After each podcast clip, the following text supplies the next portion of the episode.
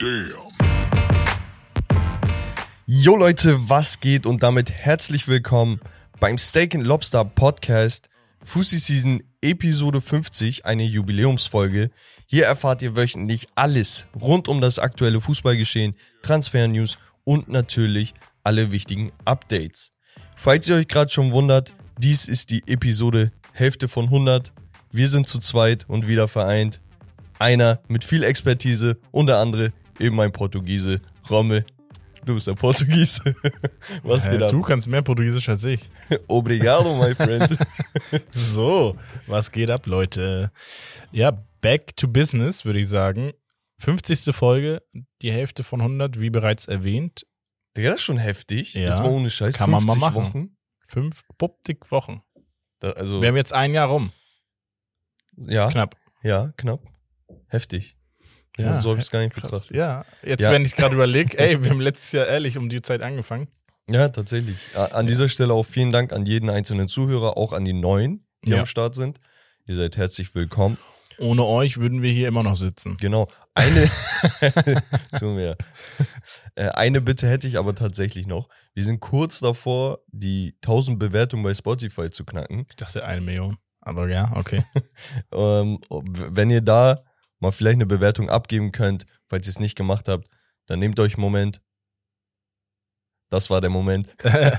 und dann würde ich sagen, Rommel, komm, wir haben die WM Ja, und sehr, sehr viele Highlights. Ich würde sagen, wir jumpen direkt rein. absolut. Ist halt ein WM-Exclusive. Ja, was heißt Diesmal. exclusive? Ist, worüber sollen wir sonst reden? Genau. Ja, Also wir haben noch ein, zwei Sachen, wo wir vielleicht. Ist schon entspannter zu verfolgen als äh, 6, 7, 8 Ligen. Ja, ist, weil, ja klar, ne? Du hast einfach auch vier Spiele, also so klar, du hast jeden Tag Fußball. So, Ja. Dadurch bist du einfach gebunden, irgendwie immer dabei, immer aktuell. Du hast immer was zum Gucken. Das ist halt geil. Das ist halt einfach EM, WM, I love it. Ähm, man muss nur darauf achten, dass man auch wirklich arbeitet trotzdem nebenbei. Es gibt Menschen, die arbeiten. ja, und genau, wir gucken uns die Highlights der Woche an. Die Highlights der Woche ähm, ja, waren die ersten Gruppenspiele. Der erste Spieltag aller Gruppen. Und Eröffnungsspiel war ja, ja, eine souveräne Nummer von Ecuador gegen Katar. ich fand 2 das Spiel 0. jetzt nicht schlecht oder so. Also Katar hat natürlich offensiv jetzt Es nicht war so jetzt kein. Gaumenschmaus für den, für das, für den äh, Fußballexperten. Aber an sich war es in Ordnung. Ecuador hat ein vernünftiges Spiel So. abgeliefert. Katar war ja Not gegen Elend fast schon in Ja. eigenen Reihen. Ansonsten gibt es da, glaube ich, nicht viel zu sagen. Ich muss ehrlicherweise gestehen, Eröffnungszeremonie etc. habe ich überhaupt nicht mitbekommen. Ging auch ewig lang, ne? Also anderthalb, zwei Stunden fast. Also Ja. normalerweise machst du da keine Ahnung. Also, als hätten die olympisches Feuer da noch reingebracht. Aber ich fand's geil. Also ganz ehrlich, ich, ich habe mir auch so ein paar Speeches und so auch von Morgan Freeman und so einem jungen Katari, 20 Jahre oder so, der, der ihm fehlt die Hälfte seines Körpers einfach, Ah, okay, ne? krass. voll krass. Die haben dann so eine Speech gemacht und über Einigkeit und sonst was geredet, über Dinge, die die Menschen verbinden und sowas. Ne? Jetzt mag sich der eine oder andere da hinstellen und natürlich auch das kritisieren, warum ja Menschenrechte, Katar und so eine Sachen. Okay, alles schön und gut heißt aber nicht, dass die Menschen dann nicht äh, irgendwie für, für was Gutes trotzdem sich einsetzen können. Deswegen, ich fand es ganz okay. Also war, war cool. Ja, wir, Warum sehen- nicht? wir gucken das ja, um Fußball zu sehen, ja, und nicht um uns über, also eigentlich ist Fußball ja auch für mich persönlich eine Sache, wo ich abtauche von der ganzen anderen Sache drumherum, Ja, die so passiert. Oder der ganzen anderen Sachen, sondern dann Fußball ist Fußball und das ist eine Leidenschaft, eine Liebe. Und die ist auf der ganzen Welt geteilt, auch in Katar. Ja. Ja, kommen wir dann zum äh, zweiten Spiel der Gruppe. Das war Senegal gegen die Niederlande. Äh, die Niederlande gewinnt 2 zu 0, relativ spät, erst in Führung gegangen. War, ja, von Senegal in einigen Phasen ganz gut nach vorne gespielt. Ich habe mir ein bisschen mehr erhofft von den Niederlanden, um ehrlich zu sein. ja Haben's aber dann- Senegal ist kein schwacher Gegner. ja, ne? das muss man auch sagen. Deswegen, sie haben es souverän 2-0 gewonnen. Muss man, also gerade, das verstehen viele auch nicht. Eine Weltmeisterschaft ist ein Turnier, wo du wirklich jedes Spiel liefern musst. Und da ist ein souveräner Sieg, ein souveränes 2 zu 0, egal ob du jetzt in der 80. oder in der 40. das 1-0 machst. Ähm, das spricht auch für sich. Ja, zwar augenscheinlich nicht unbedingt, aber es spricht für sich. Und das ist äh, eine Sache, die, die man echt berücksichtigen muss. Ich bin gespannt, wie die Entwicklung sein wird. Ich glaube, ein Depay wird jetzt so langsam ins Turnier reinkommen, vielleicht auch nächstes Spiel von Anfang an spielen. Und dann bin ich mal gespannt, ob da vorne noch ein bisschen mehr kommt. Das Krasse ist halt jetzt, Ecuador hat gegen Katar gewonnen. Mhm. Mit einem Sieg ist Ecuador weiter, theoretisch gesehen. Und mit einem Unentschieden gegen Senegal hängt Mhm. halt alles von Nee. der Partie gegen. Mit einem Sieg sind die noch nicht weit. Also es können immer, theoretisch Ja. können drei Mannschaften sechs Punkte kriegen. Ja, aber so gut wie, also mit einem Sieg gegen Senegal wären sie durch. Da hätte ja Senegal zweimal verloren. Ja. So, das meine ich. Und dann müsste, oder wenn man unentschieden spielt, müsste Senegal ein höheres Ergebnis gegen Katar erspielen als Ecuador und sowas. Das heißt, so eine Niederlage bedeutet auch gleichzeitig, ey, nächstes Spiel, wenn du dir einen Ausrutscher leistest oder wenn du nicht drei Punkte mit nach Hause nimmst oder ins Hotel, dann, dann Ja. stehst du mit dem Rücken zur Das, Wand. das Ding ist, deswegen ver- muss man ja auch sagen, wir hatten einige Unentschieden auch. Das ist halt relativ häufig oder halt ein knappes 1 zu 0 oder so, weil das erste Spiel ist so ein noch ein bisschen Abtasten, rantasten, ja. genau, abtasten, gucken, wo stehen wir, wie spielt der Gegner, kann man was riskieren, soll ich was riskieren, weil, wie gesagt, so eine Niederlage, und da kommen wir ja auch noch im Laufe des Gesprächs jetzt bei den Highlights dazu, gibt es Mannschaften, die jetzt im nächsten Spiel alles oder nichts haben. Genau, ein Team, das nicht diese, diese ein Einführungsphase hatte oder gebraucht hat, war England. Ja.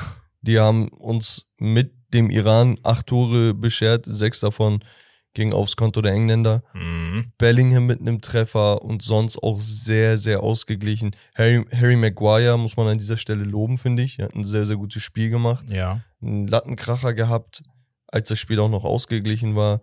Dann den Assist auch noch auf Bukayo Saka, der zwei Dinger gemacht hat. Ja, Saka sehr stark. Und das war seine, sein Debüt auch überhaupt bei einer WM. Und dass er Genau. direkt zwei Tore macht, ist schon krass. War, es war, war ja, glaube ich, sowieso die letzten England-Spiele, dass wenn Saka reinkam, die Harmonie mit ihm, mit Kane und Saka, die war echt gut. Und das hat man jetzt auch wieder gesehen. Das, das, das harmoniert echt super, weil die vom Spieltyp beide sehr charakterisch ähnlich sind, finde ich. Ja, aber trotzdem muss man halt sagen, sie haben sich zwei Dinger gefangen, ne? Ja. Und natürlich Sie bei hätten, so glaube ich, auch noch ein, zwei mehr kriegen können. ja, und bei so einem Spiel, ja, lässt die Konzentration auch so ein bisschen nach, ne? Also ich würde es jetzt nicht an die große Glocke hängen, aber nichtsdestotrotz, so hier und da hat man schon Schwächen gesehen, ne? Und gegen den besseren Gegner, Ich wollte gerade sagen, also Iran ist jetzt nicht bekannt dafür, dass sie eine Abwehrmacht oder eine Defensivmacht sind und allgemein nicht das stärkste Team, gar kein Disrespect. Eine starke Offensive meiner Meinung nach haben sie noch im Verhältnis. Ähm, aber deswegen, sechs Tore sind klar zu viel. Aber wie gesagt, immerhin Genau. zwei, getr- zwei selber noch gemacht. beide Treffer durch Meditaremi vom FC Porto, Genau. kann man auch nochmal erwähnen. Was ich krass fand, ist, dass unter diesen sechs Treffern Harry Kane sich nicht eingereiht hat als Torschütze. Hat zwar zwei Assists gemacht, aber kein Treffer. Ja. Ja, ist halt, ist halt ein interessanter Sidefact. Ich hätte nämlich gedacht, dass Harry Kane, besonders in der Gruppenphase, gut und gerne so fünf Dinger oder so macht. Also Als er wäre auf jeden Fall, genau, ein Kandidat für den Torschützenkönig gewesen. müssen wir mal schauen. Vielleicht ne? ist es jetzt der Herr Saka. was die nächsten Spiele, was die nächsten Spiele so machen oder hergeben. Ähm, vor allem gegen die USA und Wales, weil das war die Partie ebenfalls aus der Gruppe. Eins zu eins haben die beiden sich getrennt. Bale trifft per Elfmeter Mhm. und die USA ging in Führung durch Timothy Ware. Das war das erste Tor von Wales seit irgendwie Ewigkeiten oder das erste sogar. Kann sein sogar das erste, ich bin mir gar nicht sicher. Genau. Und ja, das Spiel war halt ja nicht unbedingt ausgeglichen, ne? aber halt gut zu Ende gespielt von Je- den Walisern. Also sehr, sehr Aber es hatte jeder mal seine Druckphase. energisch Die- verteidigt. Die Amerikaner hatten auch ihre Phasen, aber gerade gegen so die letzten 20, 30 Minuten, zweite Halbzeit, war schon ein sehr dominantes äh, Wales zu sehen. Ja, äh, ich fand, ich fand also die USA deutlich besser, ne? Trotzdem. Ja. Also für, für, für mich war die USA wirklich stärker. Ich hätte auch wirklich mit einem Sieg gerechnet. Sie hatten auch knapp 60% Ballbesitz, viel mehr Anteile eigentlich, aber die Waliser sind halt dafür bekannt, gerade in Turnieren so kompakt zu stehen und dann durch Standards irgendwie was zu versuchen. Und das können sie. Das können sie. Das haben sie schon mehrmals bewiesen. Ja. Wir kommen in die nächste Gruppe und da hatten wir den ersten Knaller. Also Knaller kann man das definitiv nennen, weil Argentinien verliert 1 zu 2 gegen Saudi-Arabien. Saudi-Arabien hatte ein Heimspiel. Ja, Gefühlt. gefühlt.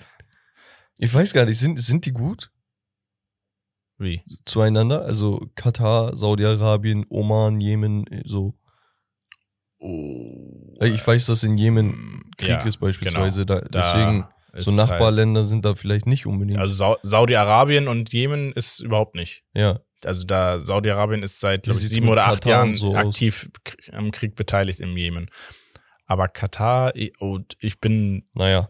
da könnt ihr bestimmt jetzt zu, zur jetzigen Zeit gibt es ja ganz viele Dokus aus diesen Örtchen ähm, in den Mediatheken etc. Könnt ihr euch gerne anschauen. Wie gesagt, äh, ist eigentlich kein Thema im Fußball. Auf jeden Fall Saudi-Arabien herausragend. Also herausragend, weil sie wirklich mit Kampf und Herz das Ding gegen Argentinien gewonnen haben, womit niemand gerechnet hat. Digga, der Satz ist schon falsch. Also es ist so krass einfach, dass sie gegen Argentinien gewonnen. Also ohne Spaß, ne? Ich dachte mir so die letzte Viertelstunde oder so. Das ist, das ist eigentlich Also bist du jetzt in der 88. peinlich. Minute, wenn du sagst, letzte Viertelstunde.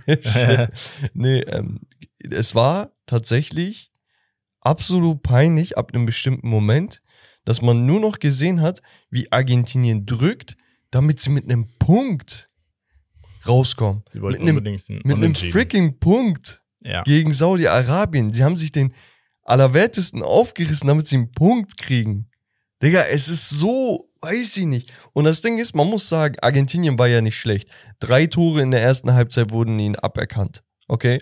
Sie hatten Abseits, ja. 70% Ballbesitz, 15 zu 3 Schüsse oder sowas, haben ja doppelt so viele Pässe gespielt, die, die Zweikämpfe angenommen, gewonnen. Aber die Saudis waren bissig. Die waren hungrig. Im Mittelfeld sind die zu zwei, zu dritt auf den ballführenden Spieler gegangen, Mhm. haben keine Kreativität zugelassen und dann hat so ein, zwei Lucky Punches und vor allem einen sehenswerten Treffer. Das 2 zu, 2 zu 1. Eins, ja. Auch das 1-1 war auch stark, stark rausgespielt. Ja, und man muss wirklich sagen, ey, Hut ab, Saudi-Arabien war wirklich sehr, sehr gut. Und auch der Torwart. Der Torwart hat nochmal einen Spieler mitgenommen, einen eigenen Spieler. Hast du das mitbekommen? Ja, habe ich Bei, mitbekommen. bei so einem hohen Ball mit dem Knie ins Gesicht. Mhm. Boah, das tat mir echt leid, ne? Ja. Aber wirklich, also tolle Partie. Wirklich tolle Partie, kann man nicht anders sagen. Ich glaube, der Torschütze von diesem richtig geilen Treffer war das, oh, wer war das? War das die Nummer 10? Die, der Zehner war das, wenn ich mich nicht irre. Äh, nee, ja doch. Doch, Salem Al-Dawsari. Ja. Also wirklich, äh, geiles Spiel. So, was kann man an Argentinien kritisieren? Messi ist, hat sich nicht gezeigt. Ähm, ich finde, er hat paar Spieler, also ich verstehe nicht, Dybala als Beispiel. Ein Dybala ist fit wieder. Ja, aber dieses Wiederfit heißt auch nicht, dass er in Topform ist, ne? Ja. Dann hast du einen Martinez draußen gelassen, hast einen Romero und Otamendi spielen lassen. Du hast einen Molina verstanden. spielen lassen. Hast einen Acuna auch draußen gelassen. Also ich finde grundsätzlich die Ausstellung war ein bisschen unglücklich gewählt. Ein bisschen zu naiv gewählt, meiner Meinung nach. Sehe ich auch so. Und du kannst, auch wenn du ein schwächeres Team vor der Nase hast, spielst du eigentlich mit deiner potenziellen Startelf trotzdem immer von Anfang an, weil du hast nicht so viele Spiele, um zu, zu sagen, ja, dann gehe ich mal mit einer potenziellen A-B11 in, auf gewissen Positionen ins Spiel, sondern nein, mit der A11, um einfach eine gewisse Routine Ja, aber ich glaube halt Turnier. tatsächlich, dass der Trainer dachte, ey, das ist wirklich meine beste Aufstellung. Meinst Und ganz ehrlich, warum man Otamendi und ein hier Romero in der Innenverteidigung hat, aber kein Lisandro Martinez, wo du einfach weißt, dass er seit Wochen und Monaten bei United das umgekrempelt hat, in Topform ist, verstehe ich nicht. Und gerade bei dem ersten Gegentreffer hat man da auch ein paar Stellungsfehler gesehen. Ein Papu Gomez links mit seinen 34 Jahren, ich weiß nicht, was er ja. für ein Tempo da bringen sollen. Angel Di Maria finde ich auch, ey, jetzt bei allem Respekt, ne? Da, eine absolute Legende gewesen, hat immer wieder Leistung gebracht, aber auch schon längst über seinem Zenit. Und dann verstehe ich nicht, wie du gesagt hast, wie zum Beispiel auch ein Angel Correa oder ein Dybala und Co. auf der Bank schmoren. Zum Beispiel auch. Ja, hätte man auch gut und ge- gerne testen können, ne? Der ist halt mehr durchs Zentrum eigentlich, äh, im Zentrum beheimatet. Aber nichtsdestotrotz, so, weißt du, ein Alvarez war viel bemühter als ein Gomez in seinen 30 Minuten, die er gespielt hat. Ja. Und das ist halt das Ding. Ich weiß nicht, ob du mit der Einstellung in so eine Partie gehen solltest und sagst, ja, wir reißen das Ding mit Erfahrung. Nee, ganz ehrlich, wo ist da, was bringt dir die Erfahrung, wenn die Leute drüben einfach spritziger sind? Mhm. Also du brauchst diese Youngster, weißt du, diese Leute, die ein bisschen hungriger einfach sind oder die das erste Mal dabei sind. Und das hat ein bisschen gefehlt. Und ganz ehrlich auch, ja, natürlich hin und wieder hat der Torwart gehalten, muss man wirklich sagen. Aber auf der anderen Seite so richtig kreativ wurden sie jetzt auch nicht. Es waren dann halt so, ja, Zufallsprodukte teilweise. Und Messi, der, der wurde halt mies gecovert, ne, muss man tatsächlich sagen. Der war bemüht, Ja, klar. hatte, wurde dann, wo, wo er gefährlich war, wurde er gefoult. An einer Stelle, ich glaube, das war sogar da, wo der Torwart seinen Spieler umgenockt hat oder so, kam der Ball außerhalb des 16ers irgendwie an seinen Fuß. Habe ich nicht verstanden, warum er nicht geschossen hat. Das hätte vielleicht so ein Lucky Punch sein können. Vielleicht waren da zwei, drei Verteidiger im Tor, so auf den, aber hätte er gut und gerne versuchen können. Weiß ich auch nicht.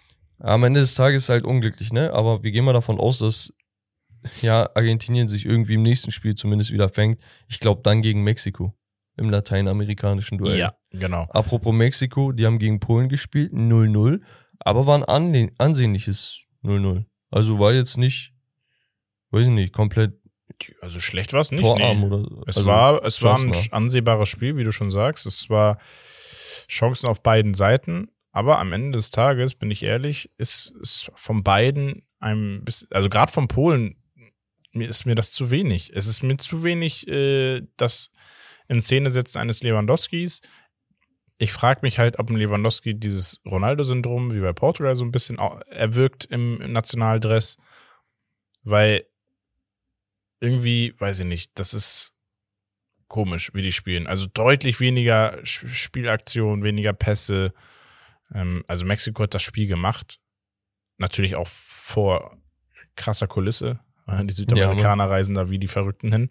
Ein Spieler, den man hervorheben kann oder muss, ist wieder Guillermo Ochoa. Ja. der Torwart, eine absolute Turnierlegende. Jetzt schon mittlerweile 37 Jahren, auch wenn er aussieht wie 23. Ist auch seine fünfte Teilnahme, glaube ich. Vierte oder Vierte, fünfte. vierte glaube ich. Oder Vierte. fünfte, ja. Auf jeden Fall einen Elfmeter gehalten. Ja. Von Robert Lewandowski. Ja, also Was auch da wieder ist halt noch alles äh, drin, ne? ehrlicherweise für mich auch kein Elfmeter war. Muss man ehrlicherweise sagen. Ja, dann ist so ein bisschen wieder das Karma, ne? Köpfe. und Lie sagt man immer im Basketball. Aber an sich, wie gesagt, ich, ich, also ja, wenn ich mir das jetzt angucke, doch, äh, Polen hat doch nicht so guten Kader, wie ich dachte. Ich, ich hätte gedacht, sie haben einen etwas stärkeren. Um Okay, was lässt sich das denken? Oder wie kommt der Umschwung? Jetzt, dass ich sage, dass ich dachte, sie haben einen stärkeren, Ja. weiß ich nicht.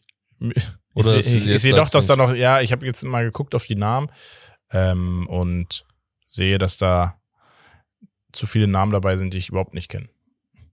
Ja, das liegt ja an deinem äh, Unwissen. Spaß. Was für Unwissen, Mann. Nee, mach Spaß. Kommen wir zur nächsten Partie. Ja. Und zwar hatten wir da Frankreich gegen Australien. Klassisches äh, Frankreich-Spiel. Australien früh in Führung gegangen. Genau. Dann sind die Franzosen zurückgekommen. Besonders Olivier Giroud und äh, Rabiot haben mir extrem gefallen. Rabiot sowieso, ich glaube, das erste Tor per Kopfball gemacht, das zweite aufgelegt. Genau. Und ja, da hatte wohl seine Mutter und Beraterin recht damit, dass er auf jeden Fall starten und spielen muss. Das hat sie irgendwie vor der Er war ja sowieso gesagt. ganz gut in Form, die letzten Spiele bei Juve auch. So eigentlich die Leitfigur bei Juventus gewesen zuletzt. Bestätigt seine Form. Ganz, ganz wichtig für das Frankreich-Team, muss man ehrlicherweise sagen, weil gerade Mittelfeld das wirklich, ja, eher mau ist, was sie verhältnismäßig zu bieten haben. Ne? Immer im Verhältnis hin zu dem, was sie eigentlich hätten. Unglücklich natürlich der verletzte Ausfall von Lucas Hernandez vor, kurz vor dem Gegentor oder im, im Angriff des Gegentors. Kreuzbandriss an dieser Stelle. Da kam übrigens auch die Frage gestern im Twitch-Stream, ob denn nicht die Bayern jetzt ein bi- bisschen Not haben, einen Innenverteidiger zu transferieren oder einen Außenverteidiger, damit Pavard irgendwie reinzieht oder so. Aber das Mhm. wird auf jeden Fall Folgen haben, denke ich, ne? Ja, wird Folgen haben. Also nicht nur für Frankreich, sondern auch für, für Bayern, obwohl Frankreich jetzt ähm, dort ersetzt mit seinem Bruder, Theo Hernandez. Und das war ein Upgrade sogar. Ja, finde ich auch. Ist einfach offensiver nochmal äh, und einfach dynamischer, interessanter. Und das, Ja. das sowas will ich halt sehen bei einer Weltmeisterschaft. Auf der anderen Seite Australien. An sich gut geschlagen, vielleicht ein Tor zu viel kassiert, aber kannst du jetzt auch nicht meckern, bin ich ehrlich. Ja, also du jetzt du spielst 3-1 immer noch gegen den oder 4-1. amtierenden Weltmeister, da ist ganz, ganz viel Qualität mit einem Mbappé etc. Also alles in Ordnung. Und ähm, auf der anderen Seite war es dann Dänemark gegen Tunesien. Ein überraschend starkes Tunesien oder vielleicht auch ein überraschend schwaches Dänemark. Was, was würdest du eher sagen? Ja, also auf der einen Seite natürlich, ne? Die, die, die haben sich gut geschlagen, die Nordafrikaner. Aber als Favorit in der Partie war halt Dänemark am Start. Und von denen hätte man, glaube ich, einfach mehr erwartet. Das heißt, ich glaube eher, die haben ein bisschen underachieved. Weil gerade in diesem Turnier merkt man, okay, es gibt eigentlich gar nicht diese wirklich kleinen und schwachen Länder. Auch wenn wir jetzt ein Spiel hatten, das so ein bisschen das Gegenteil sagt. Aber besonders in der Partie hat man halt gesehen, okay, jede Fußballnation hat ihre Hausaufgaben gemacht, mehr oder weniger. Keins sollte man unterschätzen. Ja. Und besonders Tunesien, eine Nation, die seit ja, vier, fünf Jahren auf jeden Fall im Uplift ist. Also da kommt mehr und mehr was. Das haben sie gezeigt. Ich denke immer noch, dass sich Dänemark irgendwie da durchsetzen wird in der Gruppe. Aber ein Ausrutscher und das sieht wieder anders aus. Weil Es- du hast nur noch zwei es wird Spiele. sich, es wird, ja, es wird sich entscheiden, wie gegen Frankreich gespielt wird von beiden. Dänemark da mit dem besseren Know-how, logischerweise, aber ich bin gespannt. Also da kann ich jetzt noch gar nichts prognostizieren, bin ich ehrlich. Gehen Ja. wir in die Katastrophen-Überraschungsgruppe, Gruppe E, die deutsche Nationalmannschaft haben wir gesehen. Ich glaube, wir hatten gestern im Stream sehr, sehr ausführlich drüber gesprochen Überspringen wir. überspringen wir nicht, weil, genau, Deutschland verliert 1 zu 2 gegen Japan. Man muss am Ende des Tages sagen, das hat ein, ein Christoph Kramer auch gesagt, das hat ein, ein wie heißt er denn nochmal? Hudet. Schweini. Nein, Hitzelsberger. ehemaliger Bayern-Stürmer mit Schnauzer, wie heißt er nochmal? Basler. Spaß. Nein. Effenberg. Soll jetzt alle, ja, Giovanni Elber. Was, was soll Okay, jetzt alle? Experte. Ro- Ro- Rheuma Kai, Spaß. Luca Toni. Nein, TV-Experte. Ich bin grad voll hops. Wahnsinn. Keine Ahnung, Mann. Ich hab's vergessen, ich hab den Namen vergessen. Ja, ist auch Moderator. TV, also äh, kommentiert auch Spiele mit. Wer ist der denn Sandro nochmal? Wagner, Ja. Sandro Wagner, so. da, Oh, da haben wir's doch. Junge. Sorry. Kurzes Blackout gehabt. Sandro Abi. Beide haben gesagt, es war an sich kein schlechtes Spiel der deutschen Nationalmannschaft, wenn man sich das mal anschaut. Das Spiel an sich war nicht schlecht. Sie haben nicht schlecht gespielt. Und es wurde dann halt auch vieles negativ gesehen. Es gab negative Dinge. Aber am Ende des Tages waren es halt zwei bis vier Aktionen, die wirklich nicht gut aussahen, defensiv. Und zwei davon wurden einfach eiskalt bestraft. Und das hat dazu geführt, dass Deutschland äh, am Ende des Tages auch das Spiel verliert, weil sie erstens hinten diese Patze hatten und vorne wieder keinen Ab Abnehmer hatten für, für die Tore. Ja. Gnabry hatte die Chancen, aber das war's dann auch. Also sehr, sehr ja, bemühte Japaner belohnen sich einfach hier mit einem Sieg und die Deutschen müssen lernen, ähm, Dinge besser zu machen. Also, einmal kurz die Statistiken, ne? Für diejenigen, die das vielleicht nicht vor Augen hatten. 74% Ballbesitz zu 26. 26 Schüsse zu 12 Schüssen, ne? Davon 9 aufs Tor. Genau. Dann hast du Pässe, 771 Pässe bei knapp 90 Prozent zu 269 Pässen bei 71 Prozent. Und allgemein muss man wirklich sagen, wenn man sich die Chancen und sowas anschaut, dann war Deutschland deutlich besser. Nur die Japaner waren halt zwingender. Und das hat man auch schon in der ersten Halbzeit gesehen, als dieses Abseitstor von Japan nicht gegeben wurde. Ne, es war dann eine Abseitsstellung, war auch richtig. Ja. Aber man hat direkt gesehen, okay, die Devise ist, wir verteidigen, spielen den Ball über die Außen schnell und versuchen dann mit zwei, drei Pässen vors Tor zu kommen. Genau. Und das haben sie geschafft. Und das haben sie immer wieder geschafft. Und letztendlich muss man sagen, man muss Hansi Flick an dieser Stelle einfach kritisieren. Die Japaner haben umgestellt, sie waren dynamischer, sie haben verschiedene Sachen probiert in einem Spiel, wo du sagen würdest, ey, versuchen das Maximum aus unserer Erfahrung rauszuholen und Spieler, die gestanden sind, drinnen zu lassen oder sonst was. Nein, der hat einfach andere Spieler, also der hat einen, keine Ahnung, Nagatomo ist ein Beispiel, ne? Ein ex extrem erfahrener Typ, hat bei Ja. Inter gespielt, ich glaube bei Celtic damals, wenn ich mich nicht irre, bei Galatasaray und Co. Das ist einer der erfahrensten Typen. Weißt du, hat er einfach rausgenommen, geguckt, okay, was kann man hier machen? Und ich weiß nicht, allgemein, ich, ich fand einfach dieses, die, die Aufstellung im Vorfeld war schon falsch. Also Niklas Süle auf, der- auf der Rechtsverteidigerposition ist keine Lösung. Ich dachte ganz ehrlich, ne? Du hast zwei Spieler mitgenommen, die RV spielen können. Und in Klammern Kimmich, der da nicht spielen sollte. Genau. Das heißt, Thilo Kehrer wäre meine erste Wahl, egal ob er jetzt grandios ist oder nicht. Okay, ich glaube, wir sind da alle einer Meinung, dass er nicht der beste Rechtsverteidiger der Welt ist. Nein. So. Dann hast du einen Klostermann mitgenommen, der ein Spiel in diesem Jahr gespielt hat, in der Saison. Ja, genau. Okay. Und dann haust du Niklas Süle als deine erste Option auf die Rechtsverteidigerposition, lässt einen Schlotterbeck spielen, der seitdem er für Deutschland debütiert hat, nicht wirklich überzeugt hat, der gefühlt 85 Elfmeter verursacht hat. Ne? In der Partie war jetzt nicht unbedingt der, der, der, weiß ich nicht, der Sündenbock, ne? aber war auch jetzt nicht überragend. Auch bei dem zweiten Tor hat Süle das Abseits ja Ganz klar. verhindert, Ja. ne? aufgehoben und dann sah Schlotterbeck scheiße aus, weil er hinterherlaufen musste. So, dann hast du, keine Ahnung, Jamal Musiala außen spielen lassen und komplett seine Qualität rausgenommen, weil ein Müller zentral spielen muss. Ein Kai Havertz ist für mich immer noch kein Stürmer. Ich sag's immer wieder. Er ist kein Stürmer und man tut Havertz auch nichts Gutes damit, ihn ständig in dieser Position spielen zu lassen. Ja, gut, das Argument, wie gesagt, das hatte ich auch gestern schon gesagt, äh, ist bei Havertz halt das Spiel bei Chelsea die gleiche Position. Er kennt die Position an sich. Es ist natürlich ein ganz anderer Spielstil, den Deutschland spielt und äh, im Vergleich zu Chelsea. Das muss man halt auch ganz klar so sagen. Aber man muss auch ehrlicherweise sagen, die, es werden viele Qualitäten Spielern weggenommen oder es fehlt an Qualität auf wichtigen Positionen und das hatten wir einfach auch äh, im Gespräch die Defensive ist halt einfach auf den Außenpositionen nicht kompakt genug. Ich finde, du kannst theoretisch auch ein, ich weiß nicht, ob du vielleicht einen Günther oder einen David Raum einfach auf rechts stellst, weil Beispiel jetzt mit Joao Cancelo auch Rechtsfuß auf links spielt er äh, noch stärker sogar, wenn du jemanden hast, der dann in die Mitte ziehen kann ein wenig. Ich weiß nicht, ob das was für mal, und da- David Raum wäre. Und dann spielst du vielleicht einen Christian Günther auf links und dann hast du eigentlich zwei auch wirklich äh, spielende Außenverteidiger auf den Außenpositionen.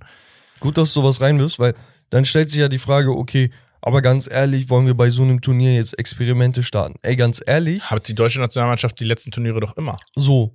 Und für mich ist Niklas Süle als auf Rechtsverteidigung auch ein Experiment. Für mich ist auch ein Experiment, dass du hier ohne Sechser bei der WM antanzt. Jetzt mal im Ernst. Das sind alles Das haben Achter. wir auch gestern besprochen. Ganz genau. Das wäre jetzt Joshua noch mein Kimmich- letzter, nächster Tag Sorry.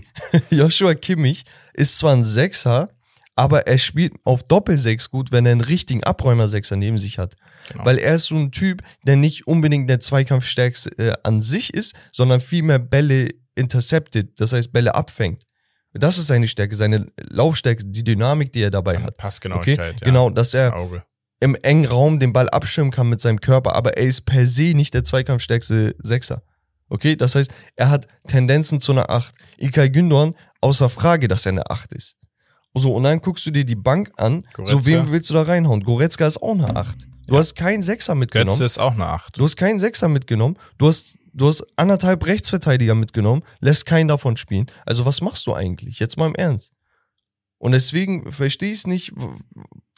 Flick, ich habe es von vornherein gesagt, dass, dass ich der Meinung bin, dass er noch was beweisen muss. Weil viele haben gesagt, nach dieser Bayern-Saison, mit diesen sechs Erfolgen, ne?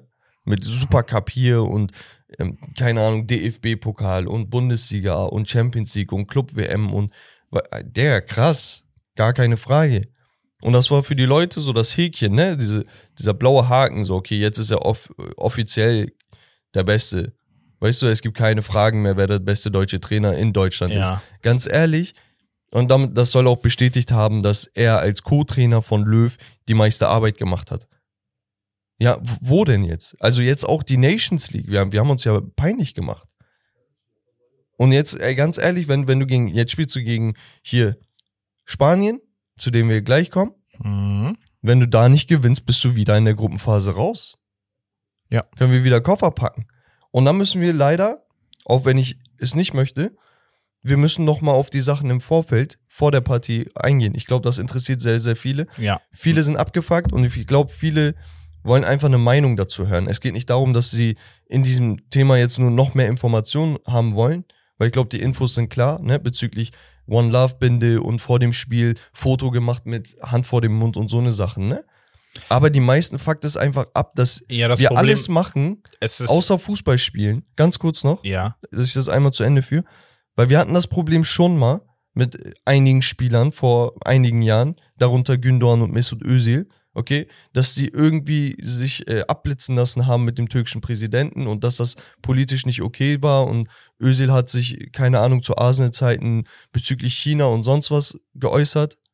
Dann wurde er mundtot gemacht, dann wurde er da irgendwie auf, auf die Bank versetzt. Ähm, er hat, und ich glaube, Boateng damals auch ein bisschen, Genau. über Rassismus und sonst was beim DFB sich geäußert und über sowas durfte man nicht reden, ist tabuisiert. Aber jetzt stellt sich jeder hin, macht ein Mannschaftsfoto mit so Sachen, reden seit Tagen nur über irgend, irgendwelche Sachen, die eigentlich fernab von dem sind, was ein Fußballer machen soll, wenn er sich für so ein Turnier vorbereitet. Ich sage nicht, dass ein Fußballer sowas nicht machen soll, aber ich sage, als allererstes spielt Fußball und wir tun alles, außer über Fußball reden und Fußball zu spielen. es ist nicht die Aufgabe eines der, der Fußballer, der Mannschaft, äh, sich darum zu kümmern und sich äh, dieser Einfluss von außen, das, das haben wir immer wieder. Das haben wir auch, wenn, wenn der Trainer in Frage gestellt wird. Das haben wir, wenn äh, die, ein- einfach wenn die deutsche Nationalmannschaft nicht gewinnt, wenn gewisse Sachen nicht passen. Und der Einfluss geht aber bis zum Spieler rüber. Und das ist das Problem. Es muss bis zum DFB kann es ankommen. Da kann sich positioniert werden und da kann sich auch einmal von der Mannschaft positioniert werden. Das ist vollkommen in Ordnung. Aber dann has, hat für mich in meinen Augen die Nationalmannschaft das Turnier zu spielen. Als Nationalmannschaft, als Profi und du konzentrierst dich darauf und spielst den Fußball. Wie deine Haltung und Stellung dazu ist, das wurde, sollte im Vorfeld schon klar gemacht werden, vielleicht auch noch im Nachhinein. Aber dort vor Ort sollte die Konzentration nicht darauf äh, verschwendet werden und dafür verschwendet werden, was der äußere Einfluss äh, mitbringt ähm, und was einfach äh, gemacht werden kann, um ein Zeichen zu setzen, damit die da draußen zufriedengestellt werden. Weil am Ende des Tages stellt ihr sie aber jetzt wieder nicht zufrieden, weil ihr habt verloren gegen Japan. So, und das ist der Punkt. Ganz ehrlich, du hast jetzt dieses Foto gemacht, du hast im Vorfeld so viel darüber geredet, ne? Am, am Ende des Tages, worüber reden wir denn jetzt? Wir reden nicht darüber, dass du mit diesem Foto jetzt irgendeinem Katari oder irgendwelchen Nepalesen und sonst was, die da gearbeitet haben, unter wirklich schlechten Bedingungen und sowas, ne? Und Menschenrechte hier Das und ist da. ja auch nicht klein zu reden, wir, aber reden das, nicht, wir reden nicht darüber. Wir reden darüber, dass wir uns bei diesem Debakel peinlich gemacht haben. Wir haben gegen Japan verloren. Gegen Japan haben wir ständig Probleme, scheinbar, bei jedem Turnier. Und darüber reden wir. Und du wirst jetzt auch niemandem damit geholfen haben, dass du den machst oder dass eine Ministerin mit einer Binde da irgendwo auf den Tribünen sitzt. Wow, geht's mir zu Hause besser? Habe ich jetzt mehr zu essen? So auf voll übertrieben, weißt du? Es, es, ist alles nur nicht Fußball. Wir gehen in die Halbzeit. Das erste, was die schalten, ist irgendeine Nachricht äh, bei ZDF und ARD, wofür jeder Geld zahlt in Deutschland, okay? Mhm. Wo, wo das erste, was wir sehen, ist, dass da irgendeine Ministerin wieder irgendwas labert von wegen, ja, in Katar ist das so und so. Ja, okay, wir haben es verstanden, aber ich hab, ich will 90 Minuten Fußball gucken. Lass mich doch kurz in Ruhe. Ja. Aber nein, wir machen ständig dasselbe und das ist das Problem mit Deutschland. Wir wollen immer, wir wollen immer die Moralapostel spielen, obwohl jeder Kacke am Fuß hat, am Schuh hat. Okay? Ja, es geht bis zu einem gewissen Punkt, dass du einen Einfluss nehmen kannst. Und So. ab, ab einem gewissen Punkt ist es dann einfach die Verantwortung von gewissen Organisationen etc. pp. Ja, und ich denke mir halt auch, wenn du wirklich ein Zeichen hättest setzen wollen, ich rede nicht darüber von, ja, man weiß das seit zwölf Jahren hätte sowas, okay, ja, hätte man machen können, der Zug ist abgefahren. Aber was hätte ich jetzt machen können? Wenn du wirklich die Eier in der Hose hättest, hättest du gesagt, ey, ganz ehrlich, das und das und das ist mir wichtig oder wichtiger und ich nehme Konsequenzen in Kauf. Sobald die FIFA damit gedroht hat, irgendwelche Strafen zu verhängen, haben sie die Dings wieder eingezogen. Den Schwanz wieder eingezogen. Ja, deswegen, also wenn, dann ziehst du es durch oder du trittst gar nicht erst Das an. ist wie so, keine Ahnung, Digga. Irgendwo pöbelt dich so ein Typ an, du pöbelst zurück, aber wenn's hart auf hart kommt, gehst du wieder weg. Digga, wenn du's ernst meinst, mach. ja. Aber scheinbar meinen sie es nicht ernst. Dann, dann, wenn du es nicht ernst meinst, warum, warum hast du dann so viel darüber gelabert, statt dich auf Fußball zu konzentrieren? Dann hast du am Ende so ein 2 ins Klatsche bekommen. Geil gemacht. Richtig gut, Leute. Apropos Klatsche, Spanien gewinnt 7 zu 0 gegen Costa Rica Und sie tun mir ein bisschen leid, die Costa Ricaner, um ehrlich zu sein. Aber es war wirklich eine sehr, sehr spielstarke und äh, vorbildliche Leistung der Spanier, muss man echt sagen. Sie haben auch nicht aufgehört. Ich dachte so nach dem fünften, okay, die hören jetzt auf, die lassen die jetzt so. Nee. Nein, nochmal 90. und 92. nochmal ein Tor gemacht. Ja, Ja. Dani Olmos Tor hat's eröffnet, fand ich richtig geil. Ich habe auch so ein Analysevideo nochmal angeschaut, ne, weil ich habe mich halt schon gefragt, okay, die, die haben ja auch Ballbesitzfußball gespielt. Sogar mit 82 Prozent, ne? Ja. Nochmal eine andere Hausnummer. Aber wie, wie kommt es dann zustande, dass sie so einen tiefstehenden Gegner dann so auseinandernimmt, weil Deutschland hat ja auch viel Ballbesitz gespielt. Und es lag halt wirklich daran, dass keiner dieser Spieler statisch war oder auf seiner Position irgendwie festgeklemmt war, weißt du? Mhm. Sie haben auch per se mit keinem richtigen Stürmer gespielt. Du hattest in der Vorderreihe hattest du Ferran Torres, der zwei Dinger gemacht hat. Shoutout an Fitti. Ja, sein, sein Lieblingsspieler. Alter. Ähm, Asensio. Marco Asensio und Dani Olmo. Dahinter Pedri, Busquets und Gavi. Ich glaube, Gavi auch der jüngste spanische Torschütze bei einem Turnier. der jüngste Torschütze, WM-Torschütze aller Zeiten. WM, Pelé okay, abgelöst, Okay, ja, ich, ja. Und ja, sie, sie, haben, sie haben echt gut gespielt. Also wie gesagt, jeder Spieler ist, hatte den Ball, hat den abgespielt, ist gelaufen. Er hat zwar den Ball dann nicht direkt wiederbekommen, aber er hat die Räume aufgerissen, dass Das- er nicht und genau das ist das, was ich schon von vornherein gesagt habe, dass wir Spanien nicht unterschätzen dürfen, weil sie diesen dynamischen Ballbesitzfußball spielen, wo jeder in die Räume läuft. Es macht jeder diesen Weg, diesen Extraweg. Und jeder macht den Weg nicht in dem, auch in dem Bewusstsein, ich krieg den Ball wahrscheinlich gar nicht, aber ich ziehe den Raum auf, damit ein Kombina eine Kombination auf einer anderen Seite oder in einem anderen Raum stattfinden kann. Und das macht sie so gefährlich. Sie sind sehr, sie schaffen es, die Chancen, sich zu kreieren. Sie hatten die Schwierigkeiten, ähm, den Abschluss zu finden häufig. Sie haben sich zu ja, fair kombiniert zum Teil im letzten Drittel. Das war mit Costa Rica jetzt ein Gegner, wo Ist schon das, dankbar. Ja, wo Ja. wo er schon dankbar, wo, wo man sagt, okay, da, da konnte man es jetzt im letzten Drittel einfacher ausspielen, behaupte ich. Aber man muss ja auch sagen, die Vorderreihe, die gestartet hat, haben zusammen vier Tore geschossen. Ja, eine Sache noch. Also ich, da- das müsste, ich habe ich hab jetzt keine Statistik vor mir, ne? aber ich gehe mal davon aus, dass das ein WM-Rekord sein müsste. Spanien hat 1000, 1045 Pässe an den Mann ge gebracht. Oder gespielt, sorry. Ja. Davon 978 an den Mann gebracht. 94 Prozent. 1000 Pässe, Digga. Ich habe 1061, ja, 1003 erfolgreiche Pässe. Alter, ta- 1000 Pässe. Nur mal so, Costa Rica hatte 231 Pässe. So. Also, es ist verrückt. Und dass man so ein Spiel, weiß ich nicht, dann 7-0 gewinnt, ne? Ist, ist, ist schon heftig, weil jeder kennt das irgendwie, wer der Fußball gespielt hat, ne? Wenn man so viele Pässe spielt, dann ist das auch irgendwann, oh, der war zu viel. Oh, da wollten wir zu krass machen Ja. und sowas, ne? Aber die haben einfach sieben Tore gegen die Nationalmannschaft, also gegen die besten Spieler eines Landes gemacht. Und wir reden von der WM. Das heißt, die Costa Ricaner haben sich auch qualifiziert. Ist nicht so, als ob die da aus Versehen reingerutscht sind. Also ist schon, ist schon eine Macht. Jetzt wird sich halt zeigen, wie sie das Ganze gegen Deutschland spielen und Costa Rica, Japan sollte dann eigentlich auch für Japan ausgehen. Das heißt, Japan hätte sechs Punkte, Deutschland müsste auf jeden Fall einen Sieg gegen Japan holen, äh, gegen Spanien holen. Ja. Es muss, Es also muss, ja. unentschieden, okay, nehmen wir auch noch mit. Aber ein Sieg muss eigentlich, wenn du, wenn du Chancen Ja, aber hast. Unentschieden, wenn Japan gewinnt und Deutschland spielt unentschieden, dann kann Japan auch verlier verlieren und sie werden trotzdem vor Deutschland. Das heißt, Japan kann eher auf Schongang gehen oder sagen, okay, ich lasse ein, zwei Spieler nicht spielen, weil die schon, weil vielleicht gelb gesperrt oder so. Also, das also ist, glaub, die Konstellation wird spannend. Ich bin mal gespannt.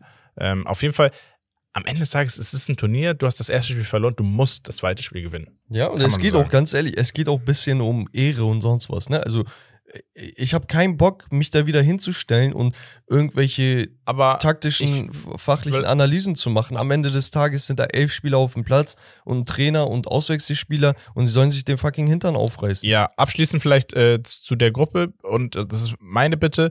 Bitte lasst uns nicht zu euphorisch werden, wenn Deutschland das Spiel gewinnen sollte. Weil es ist Spanien und sie haben vorher 7-0 gewonnen, aber das ist, das ist falsches Denken, wenn wir jetzt sagen, wir gewinnen das Spiel vielleicht 2 zu 0, 2 zu 1. und denken wieder, ja, alles klar, wir sind wieder Top-Favorit. Ja. Nein, du musst dann erstmal eine Konse Konstanz reinkriegen. Das ist natürlich ein riesiger Rückenwind, den du dir dann mitnehmen würdest, aber trotzdem bitte nicht zu euphorisch werden. Weil das können wir Deutschen sehr gut schon sagen, ja, im Finale spielen wir dann gegen. Habe ich mich dann erinnert, damals EM. Ja, Ja, weil sie schon gesagt glaub, haben, das sie ist so ein gewinnen. bisschen abgehebt, auch nach der letzten WM. Aber ja, machen wir weiter. Ja, Und zwar- machen wir weiter. Haben wir, Die Gruppe H. genau, mit Belgien und Co. Da hat, Nee, gar nicht wahr. Das ist Gruppe F. das sorry. ist, jo, sorry. Gruppe F. Habe ich jetzt sorry oder du sorry? ich habe sorry. Du, Okay. du hast richtig. Gruppe F, genau. Belgien und F. Co. Wir starten aber mit Marokko gegen Kroatien. Ein, für mich war es, ja, würde ich schon fast sagen, eines der oder das stärkste afrikanische Team im Turnier bis jetzt, spielerisch, was sie gezeigt haben auf dem Platz. Es ging 0-0 aus, aber ich finde den Kader an sich von, wenn man sich den mal anschaut, Marokko, allein diese Defensive mit Hakimi, Masraoui auf Außen, Roman Saiz, der letzte Saison noch äh, Premier League gespielt hat, bei Wolverhampton Stammspieler war, und Naif Aguer, heißt er, glaube ich, Yes. spielt bei West Ham. Die sind da wahnsinnig gut aufgestellt. Amrabat im Mittelfeld spielt jetzt mittlerweile auf der 6, hat früher Flügel gespielt. Nee, nee, nee, nee, nee, nicht verwechseln. Das ist ein anderer. Ah, ist ein anderer Amrabat, okay. Okay, ja. aber mit einer wirklich herausragenden Partie. Und dann haben sie ja noch Ziyech, Bufal, Enesiri von Sevilla. Also die sind wirklich sehr, sehr gut aufgestellt. Ich, mir war das anfangs gar nicht so bewusst. Dann habe ich nochmal Auch Bono im Tor, ne? Also, auch, auch der Torwart von Sevilla, Stammtorhüter, also muss man echt sagen, und sie haben es auch so gespielt, wie sie aufgestellt waren. Muss ich echt appreciaten. Kroatien darf man da auch jetzt nicht große Vorwürfe machen. Es war ein bisschen zu wenig im Mittelfeld, meiner Meinung nach, mit Brozovic, Kovacic und Modric. Hat mir nicht ganz so gut gefallen. Nikola Vlasic musste, glaube ich, verletzungsbedingt ausgewechselt werden im Spiel. Ja, und am Ende des Tages muss, ist Kroatien hier mit einem 0-0 sogar noch gut rausgegangen, behaupte ich. ja, nee, also könnte man tatsächlich so sehen. Also die Marokkaner, Hut ab, war, war eine gute Partie. Aber man muss auch sagen, ne? Also Kroatien hat das auch nicht schlecht verteidigt, letztendlich. Also es Aber Kroatien hat so- ja das Spiel gemacht, ne? Also an sich. Genau. Und offensiv ist halt der Punkt, den wir angesprochen haben. Irgendwo fehlt da vielleicht Tick-Dynamik, vielleicht die Kreativität, die zu sehr an ein, zwei Spielern festgemacht wurde. Weißt du, also wenn diese ein, zwei Spieler aus dem Mittelfeld oder über dem Flügel jetzt nicht zaubern, wie kommt dann das Team zu Toren? Weißt du? Ja. Also diese, weiß ich nicht, durch Standards oder ein paar Zufall, Zufallsprodukte oder so, würde schon helfen. Nur, Mhm. man muss auch sagen, ja, Hut ab an die Marokkaner, die haben es ganz gut gemacht. Anderes Spiel, was wir in der Gruppe haben, war Belgien, Kanada. Da hätte Kanada in Führung gehen können durch Fonzie Davis, der einen Elfmeter verschossen hat. Ah, das hat Das mich so geärgert. Ich wäre gleichbedeutend mit dem ersten Treffer der Kanadier bei einer Weltmeisterschaft. Genau. Also, ich hätte es ihnen so gegönnt. Ich habe ganz viel Sympathien für Kanada tatsächlich schon vorm Turnier gehabt. Jetzt während des Turniers noch mehr irgendwie aufgebaut. Also ein, eine Nation, der man wirklich alles gönnt, bin ich ehrlich. Und warum gönne ich denen noch mehr alles und warum hat sich die Sympathie noch mehr erweitert? Weil sie wirklich wahnsinnig gut Belgien beschäftigt haben. Und guck dir mal Ja. die, eine ausgeglichene Ballstatistik, äh, Ballbesitzstatistik. Sie hatten 21 Torabschlüsse. Belgien hatte neun. Davon aber nur vier aufs Tor, ja. Ganz egal. Und ähm, hier, Vorstöße ins letzte Drittel. Kana Ka Kanada. Kennst du Kanada? Kanada Jo. 17, Belgien Kanada. 6. Sie hatten fast gleich viel, äh, Pass, äh, viel, gleich viele Pässe. Also wirklich, muss ich echt sagen, unfassbar. Also eine so gute Leistung, die dann mit einer Niederlage nicht belohnt wurde, gegen ein Belgien, was man ja auch sagen muss. Sie haben jetzt nicht gegen irgendwie Tunesien oder so gespielt. Kein Disrespect an Tunesien, aber wir reden hier über Belgien mit einem Kevin De Bruyne, der meiner Meinung nach zurzeit der beste Mittelfeldspieler der Welt ist. Ja. Da, da muss man dann vielleicht auch mal auf Belgien eingehen. Ja, Belgien grundsätzlich immer irgendwie eine Mannschaft, die in Turnieren wegknickt und dieses 1-0 ist eigentlich exemplarisch dafür, wie sie sich so oft geben. Meiner Meinung nach kommen sie immer gut davon, aber es ist eine Mannschaft, das von Underachievern irgendwie, habe ich das Gefühl. Mhm. Und ich weiß nicht, wie es dir geht. Wir hatten schon die Analysen gemacht, ne? Wenn ich mir die Aufstellung angucke, ich fand Belgien vor vier oder acht Jahren stärker. Weißt du, also das, guck mal, die hatten eine Dreier, fünf, so. die Dreier-Fünfer-Kette gespielt, ne? Die spielen Mit immer noch Vertongen und Alderweil. also immer noch, also Das das ist ist, so. krass. Aber Pepe die und bringen, ja auch, Zeit. ja, die bringen ja auch Leistung, ne? Leander Dendonka, Timothy Castagne, Yannick Carrasco. Das heißt, Carrasco muss die Wege nach hinten machen. Hat auch den Elver, wenn ich mich nicht irre, verursacht. Ja. So, Castagne über, weiß ich nicht, über Außen ist auch immer so eine Sache. Auch Jetzt lange verletzt, Ja. ne? Witzel mit Thielemanns ist vielleicht doch ein Tick zu defensiv.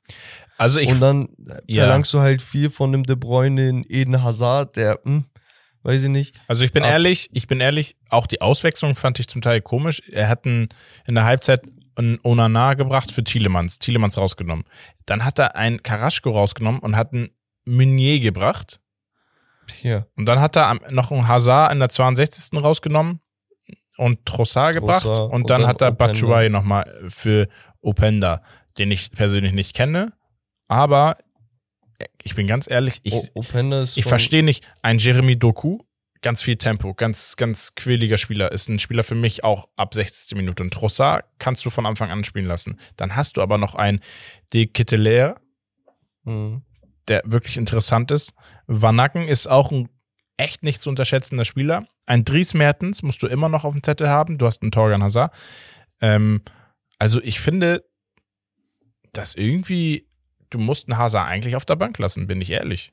Ja, aber der ist ja, der hat sogar die Kapitänsbinde. Ja. Openda, Und vielleicht einen Witzel würde ich auch auf der Bank lassen nochmal ein interessanter Spieler, Lo- Lois, äh, oder Lois, Lois, ich glaube Lois, keine Ahnung. Openda von Lens, der Stürmer. Ah, okay. Hat schon sieben Dinger in der, in der Liga angemacht. Äh, Sei Ist ihm gegönnt. Ne? Also jetzt, das war jetzt 22 nicht, dass ich meinte, er ist schlecht, aber Am Ende des Tages, ne? Muss man ja sagen, dass das Tor durch einen Zuckerpass von Tobi Alderweireld äh, gespielt, also erspielt wurde. Batshuayi mit einem kalten Abschluss. Dann auch eine, einige Fenerbahce-Fans so auf lustig. Ja, Fener holt die WM.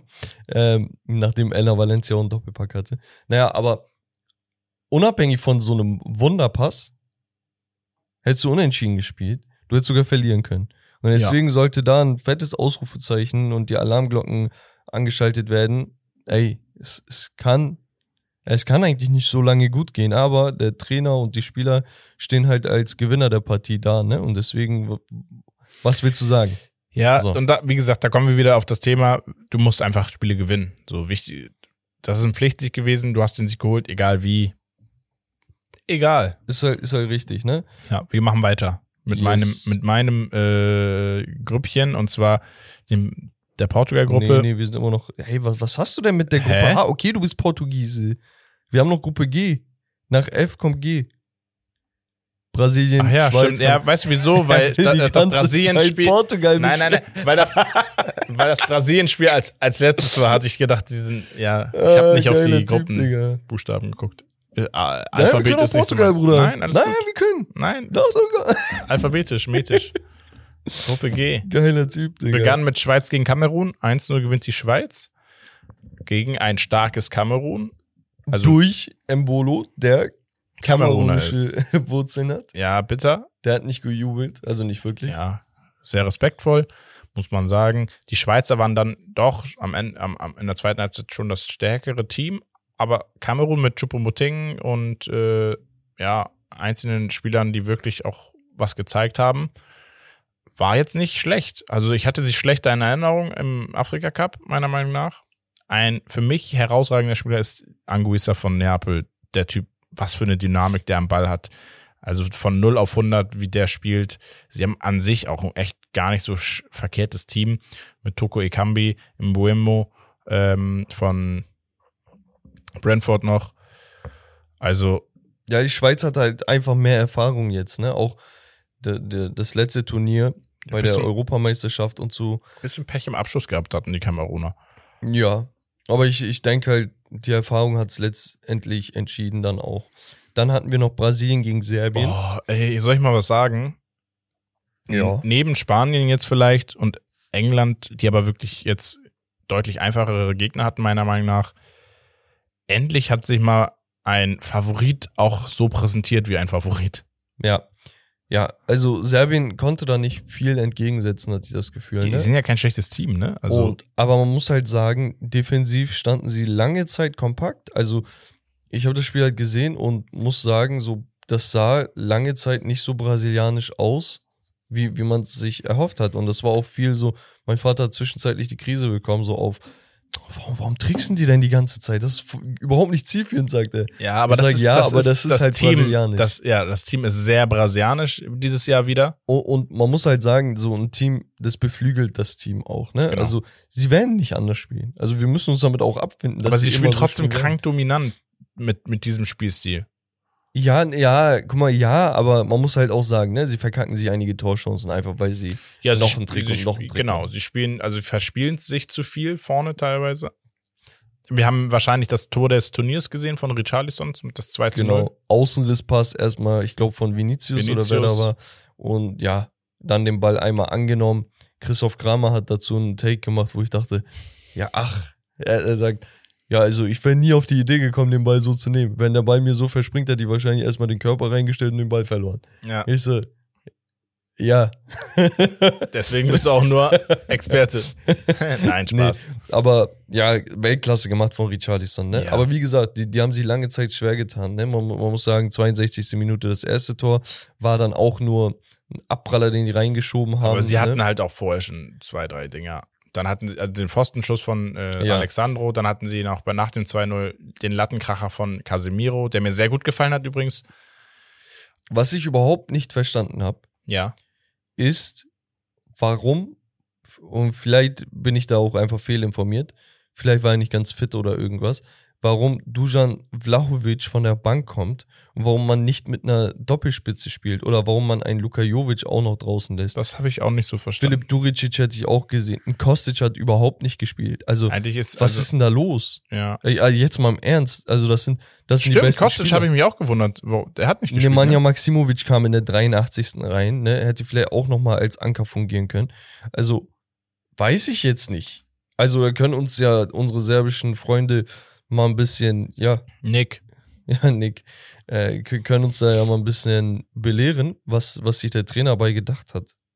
Gerne. Aber ich würde sagen, also, die Brasilianer haben sich trotzdem gut angestellt, ne? Gar keine Frage. Ja, es war wirklich ein gutes Spiel. Wie, wie du gesagt hast, ein Pflicht, Pflichtsieg eigentlich. Und ja, die, die werden auch die Gruppe da, glaube ich, durchschaukeln. Ja. Und dann können wir endlich zu. Endlich, deiner Gruppe. ehrlich, letzte Gruppe, Portu Portugal-Gruppe. Wir hatten aber vorher das Spiel Uruguay gegen Korea. Ja. Ein ziemlich ausgeglichenes Spiel, überraschenderweise tatsächlich. Also Uruguay ein bisschen mehr Drang zum Tor, ein bisschen mehr vom Spiel gehabt. Die Koreaner aber auch mit zwei, drei guten Aktionen nach vorne, gerade durch Heung-Min Son. Aber nie richtig aufs Tor gekommen. Nee, aber sonst sehr ausgeglichen beide, was die Pass-Statistik Pass, äh, Statistik angeht. Ansonsten, ja, alles sehr, sehr ausgeglichen. Mir war das aber persönlich von Uruguay viel zu wenig und ich fand die Aufstellung auch, weiß ich nicht, ich weiß nicht, ja. Also ich fand, ich fand erstmal richtig. Suarez, Pellis, Pellis, Pellis, Pellistri. den kenne ich nicht, Wie, kann ich sagen. United-Spieler. Echt? 20 Jahre jung. Ja, okay. Finde ich dann wieder sympathisch, dass er so einen Jungen spielen lässt, aber Ich fand halt die Innenverteidigung geil, ne? Atletico Madrid-Vibes mit Godin, Godin und, Jimenez. Jimenez und dann noch Cáceres und Matthias Oliveira außen. Ich, ich, ich hatte mir die Frage gestellt, ob man nicht vielleicht lieber doch ein, einen Valverde auf die Flügel stellt, wie bei Real Madrid, weil er da so formstark Hätte ist. ich auch gesehen. Und dann vielleicht lieber einen Torreira noch in, ins Zentrum mit reingestellt. Ich finde auch, ich finde auch David Nunez auf dem Flügel verschwendet. Finde ich auch. Also das das ist aber das so. Problem bei, bei Uruguay. Sie haben drei Stürmer, drei wirklich Ja, aber ganz Stürmer. ehrlich, ne? jetzt ein Luis Suarez. ge- hm. Cavani hätte ich auch eher vor uns Suarez gesetzt. Einfach Das ist halt das Ding. Also, wenn, wenn du auf diese Sympathiepunkte gehst und oh, er ist eine Legende und ja, okay, ist er. Aber Wo hat er jetzt zuletzt gespielt? In Uruguay. so. Also, ich weiß nicht, ob das Uruguay war, wo er gespielt hat, ne? Aber doch, doch, er hätte doch. ja, aber weiß ich jetzt nicht. Also, muss, muss das sein? Muss, muss es sein? Ich weiß es nicht. Also, m, David Nunez war ja zuletzt auch nicht in schlechter Form oder so, ne? Der, der, der kommt ja zu sich bei, bei Liverpool. Und deswegen verstehe ich nicht, warum, warum du jemanden dann wieder Position, positionsfremd spielen lässt. Natürlich 0-0 ist kein schlechtes Ergebnis. In der Gruppe ist halt noch alles offen. Auch weil wir ja den Sieg von Portugal gesehen haben. Ne? Mhm. Und ja, da, damit sollte sich Portugal absetzen, nächstes Spiel klar machen und gut ist. Aber man muss sagen, 3-2 gegen Ghana. Nach vorne hatten sie einige Chancen, viel Ballbesitz, aber zu anfällig. zu anfällig. Das Du- waren du fragst dich, anderthalb Angriffe von Ghana, die zu Genau. einem Tor geführt, du, du äh, zu zwei dich, Toren geführt wo haben. diese zwei Gegentore herkommen. So. Und es ist halt immer, das, immer wieder dasselbe Problem. Du hast 62% Ballbesitz in der Partie, du hast Weltklasse-Spieler, die alle den Unterschied machen können, aber die kommen einfach nicht in Szene. Und das liegt daran, dass die Spieler, die andere Spieler in Szene setzen sollten, überhaupt nicht in die Situation kommen, irgendwie was zu machen. Es, es, ja, also Port, ich, sorry, dass ich dich unterbreche. Also es sind haben Spieler gespielt, wo ich sage, hätte ich nicht aufgestellt, ein Otavio hätte ich nicht aufgestellt, ähm, Guerrero musste spielen, weil ein Mendes war nicht spielfähig. Aber sehe ich nicht. Ich sehe kein Guerrero, tut mir leid. Also bei der Form, die Diogo Dalot hat, ne? Und so wie Joao Cancelo auf, auf der Linksverteidigerposition spielt, hätte ich die beiden spielen lassen, Ja. statt ein Rafael Guerrero. viel dynamischer nach vorne. Rafa Guerrero ist wirklich eine, ein Schatten seiner selbst in der Nationalmannschaft. Ja, du hast Ich auch nicht, wieso. keine Akzente nach vorne Überhaupt nicht. Er ist sehr unsicher, auch in, er ist auch häufig einen Schritt zu spät. Das Gegentor kann man ihm keinen Vorwurf machen, aber einige wären vielleicht dann da gewesen. Ähm, hinten ein Danilo jetzt gelb vorbelastet, weiß ich auch nicht. Ich bin immer noch der Meinung, du kannst da diesen Antonio Silva reinstellen, bin ich ehrlich. Oder ein Pepe vielleicht doch lieber. Weiß ich aber auch nicht, ob das so klappen würde.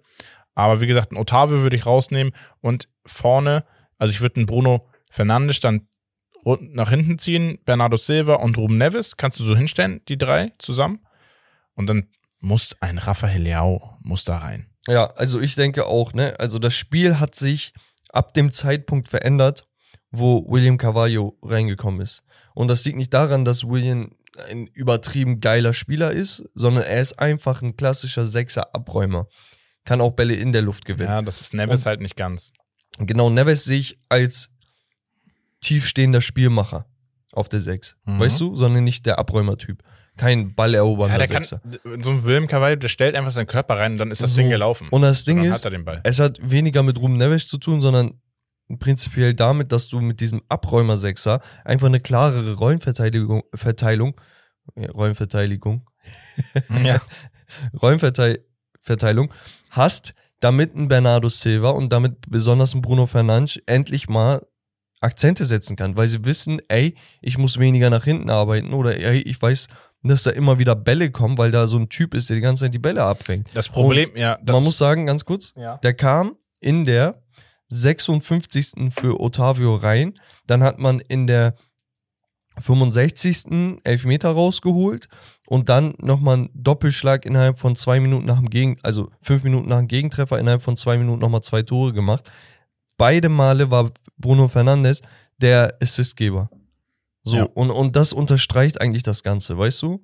Weil sie auch durch, auch mit Leao, Einwechslung von Leao, der die das Spiel viel breiter gemacht hat. Und das ist das Problem. Sie haben mit, du spielst mit Joao Felix auf dem Flügel, mit Bernardo Silva auf dem Flügel. Das sind Spieler, die normalerweise zentral viel spielen und die ziehen automatisch immer ins Zentrum mit rein. Und dann guckst du, unsere Außenverteidiger sind die einzigen, die etwas weiter außen stehen und das war's dann. Und ähm, deswegen, das Portugal macht sich das Spiel zu schwer. Die Kreativität wird dadurch genommen im Zentrum für Spieler wie Bruno Fernandes zum Beispiel. Und als er den Raum hatte, konnten sie auch diese Steckpässe spielen. Ja? Über außen reinlaufen. Ähm, so sind auch die beiden Tore entstanden. Ich denke auch, nach dem 1-1. also ein Joao Felix muss irgendwie spielen. Also ich finde, da- das ist ein Ausnahmetalent. Ein Ronaldo muss einfach spielen, weil er auch ein Unterschiedsspieler ist oder sein kann. Ich weiß nicht, ob er es ist, aber er kann es immer mal wieder sein. ja, er zieht, er, zieht, er zieht halt immer noch Spieler auf sich viel. Genau. Das ist das Ding. Aber vor allem muss ein Rafael Leao spielen. Ja, muss. Also ich, ich, ich sehe ich sehe überhaupt keinen einzigen Grund, warum der Spieler nicht 90 Minuten auf dem Platz steht. Und der war nicht umsonst letztes Jahr Spieler des Jahres in Italien, ist Meister geworden. Auch dieses Jahr ist er gut. Er ist abschlussstark, er ist dribbelstark, er hat aber auch Köpfchen, er hat immer wieder das Tempo auch mal rausgenommen als Flügelspieler. Ja. Er hat Tempo rausgenommen, angezogen, hat damit die Verteidigung kaputt gespielt. Ja. Also in so kurzer Zeit so viele Akzente zu setzen und erinnerst du dich, ich meinte sogar im Stream, es ist so undankbar, dass man die letzten 15 Minuten zu ihm sagt, geh mal rein, mach mal was. Mhm. Und er hat trotzdem was gemacht. Ja, ähm, also ich würde fast behaupten, dass man vielleicht sogar auch noch ein, ein, ein Ruben Neves nicht von Anfang an spielen lassen sollte, wenn du mit Bernardo Silva und ähm, Otavio oder, oder auch Bruno spielst, weil du brauchst ein, eine sichere Bank. Also da musst du da William Carvalho reinstellen, eventuell, ähm, oder einen Joao Palinha von Fulham, der wirklich auch sich bewiesen hat diese Saison schon und der wirklich auch groß ist, physisch stark, zweikampfstark und auch die Dynamik noch hat. Ne? Also das, das, das wird äh, die Herausforderung für Portugal sein, wirklich das Team zu finden, was äh, so funktioniert und jeder Spieler auf seiner Position sein volles Potenzial ausschöpfen kann. Und da bin ich gespannt. Nächstes Spiel, ähm, da kommen wir auch gleich noch zu. Wir gehen aber jetzt mal äh, rüber. Warte, warte, warte, bisschen zu, was zu Ghana möchte ich auch schon Ach so, ja, Entschuldigung. ne? Also ist ja nicht nur ein Portugal. Ja. Hier. So, und zwar Ghana hat das lange Zeit eigentlich gar nicht so schlecht gemacht. Ne? Natürlich wusste man, okay, der Gegner wird stark sein, stärker sein als, als man selbst. Deswegen ist man mit einer Fünferkette angetreten. Ja, Und man hatte Thomas Partey, Salis Abdus Samed und Mohamed Kudus im Mittelfeld und ganz vorne Iñaki Williams und André Ayew. genau. Ayu-Brüder sowieso absolute Legenden, ne? Hat auch einen Treffer gemacht. So. Lange Zeit über hat Ghana das nicht schlecht gemacht. Irgendwann hat man aber gesehen, okay, sie schwimmen gerade so ein bisschen. Mhm. Und genau wo du gesagt hast, okay, könnte was werden, hat dann Portugal einen Treffer gemacht. Plötzlich kamen sie zurück. Dann hat Portugal zwei Treffer gemacht auf 3-1 innerhalb von Weil, ja, weil Ghana ein bisschen das Spiel genau aufgemacht öff hat. öffnen musste. Da haben sie es noch mehr geöffnet, 3-1 gemacht. Und dann kam das Tor von Bukari. Aus auch so ein. Dulli-Tor. Ja. So. Wir hatten aber eine Schlüsselszene zu, zu Ende der Partie durch Iñaki Williams, der den Ball von Diogo Costa, dem Torwart von Portugal, stibitzt, dabei ausrutscht und nicht zum Torabschluss kommt. Aber hätte er das Ding gemacht, ne, da wäre die Hölle los. Da wäre die Hölle los. Und ich habe schon ein paar Mal gesehen und auch gesagt, während des Spiels, da rutschen schon einige Spieler aus. Ich weiß nicht, was da los ist, ne? Aber es hätte auch ganz anders für Portugal ausgehen können. Da war Ja, auch die Bank das, das wäre die Katastrophe gewesen. Und auch lustig, Bukari nach seinem Treffer mit dem Sü. Ja, Ronaldo-Jubel gemacht. Und Ronaldo guckt so an, hat irgendwas so, So nach dem Junge, wie respektlos bist du. auch noch nicht mal Sieg, Siegtreffer oder so. Ja, aber so Anschlusstreffer, er hat alleine gejubelt und alle so nach dem Motto, Junge, komm, wir müssen das- Richtig lustig. den Ausgleich machen. Aber Ghana an sich nicht schlecht. Ich habe mit Herb während des Streams immer mal wieder telefoniert. Ey, ganz ehrlich, wenn die ein bisschen mehr Druck ausüben würden, ne? Portugal zerbricht. Portugal zerbricht defensiv. Ja, die sind zu, zu anfällig. Und das ist aber das Problem. Sobald sie sich reindrücken lassen, werden sie unsicher, machen Fehler und kassieren Tore. Deswegen, ich bin obwohl sie ehrlich, die Qualität nach vorne Portugal ist ein Team, sie müssen früh Tore schießen und am besten mit einer 2-0-Führung oder so in die Halbzeit. Weil dann können sie locker flockig ihr Spiel machen. Sie haben gegen, gegen wem war das? Gegen, äh, gegen die Schweiz ein 4-0 gespielt damals, gegen, gegen Tschechien und sowas. Da, da sah alles wieder besser aus, weißt du? Weil da konnten sie ihr Ding machen. Dann kommt auch der Gegner nicht mehr ran, weil die moralisch einfach am Boden sind. Aber wenn du es zulässt, dass der Gegner einen frühen Treffer macht oder dass du einfach nicht Das- mit einer Führung zur Halbzeit haben. Du reingehst, darfst halt nicht zu früh ungeduldig werden. Und das, ähm, ja, sie haben geführt und wurden dann, weiß nicht, dann spiel weiter, spiel doch dein Spiel weiter. ja. Gib Ja. doch nicht dem Team die Chance. Du hast da ja einen Gegner, der bei einer Weltmeisterschaft dabei ist, der kann was. So, das weißt du. Und deswegen, du musst weiterspielen. Du kannst nach einem 2-0 dann ein bisschen dich tiefer stellen. Wenn du dann den Anschlusstreffer kriegst, dann spielst du halt wieder, dann stellst du wieder um. ja Aber sehe ich auch so. genau, nicht nach einem 1-0, wo du sagst, mit einem Gegentor sieht wieder alles kacke aus und wir schwimmen dann noch mehr. Weil dann kannst du auch Karma kriegen und kriegst direkt das zweite. Ja. Yes. Also, äh, Ghana sah echt nicht schlecht aus. Ich würde sagen, Rommel, wir gehen zum Spiel über nach einer Stunde. Genau. Oha, Lava. ja. Okay, dann ähm, machen wir das Spiel. Und zwar habe ich ähm, mir ein Spiel ausgedacht, eben au- auf schnelle Welle. Und zwar ein Gruppenduell, 4 gegen 4. Ähm, und du kriegst, wir spielen die Gruppen E gegen F und G gegen H. Und zwar darfst du nur ein Spieler aus ein, jedem, also es muss jedes Team einen Spieler stellen. Du und ich wählen jeweils Ihr ein zusa- eigenes Nee, Team. wir machen zusammen. Vier Spieler stellen wir auf. Genau, Gruppe E spielt sozusagen gegen Gruppe F. 4 gegen 4 und du musst aber aus jedem Gruppen, also aus Okay. der Gruppe E muss aus jedem Team ein Spieler äh, stehen. Wir haben Gruppe E, Belgien, Marokko, Kanada, Kroatien. Gegen Gruppe F, Deutschland, Spanien, Costa Rica, Japan. E gegen F. Ja. Mit Torwart ohne? Mit Torwart gerne. Weil ich glaube, bei ein, zwei Nationen ist das ganz, ganz angenehm. Torwart Couture. Courtois, Hat auch einen Elfer gehalten, nochmal unterstrichen. okay, dann hast du einen De Bruyne nicht mit drin. Okay. Ach so, von jedem Team nur ein Spieler? Ja. Ah, sorry. Du musst sorry, ja 4 sorry. gegen 4, also musst du von jedem Team nur einen Spieler nehmen. Aber ich darf E und F mischen. Oder muss Nein, ich E, E- gegen F? E gegen F. Okay, okay, okay, jetzt habe ich's. Jetzt habe Ja, ich's also du darfst ein Belgien, ein Marokkaner, ein Belgien, ein Belgier, ein Marokkaner, ein Kanadier, ein, Belgien. Kroaten. Ich nehme Hakimi von Marokko. Also ich fange bei F an. Hakimi Marokko und Fonsi von Kanada. Aber da hast du jetzt zwei Defensive. Ja. Okay, und du willst aber noch mit einem Torwart spielen, ne? Ja.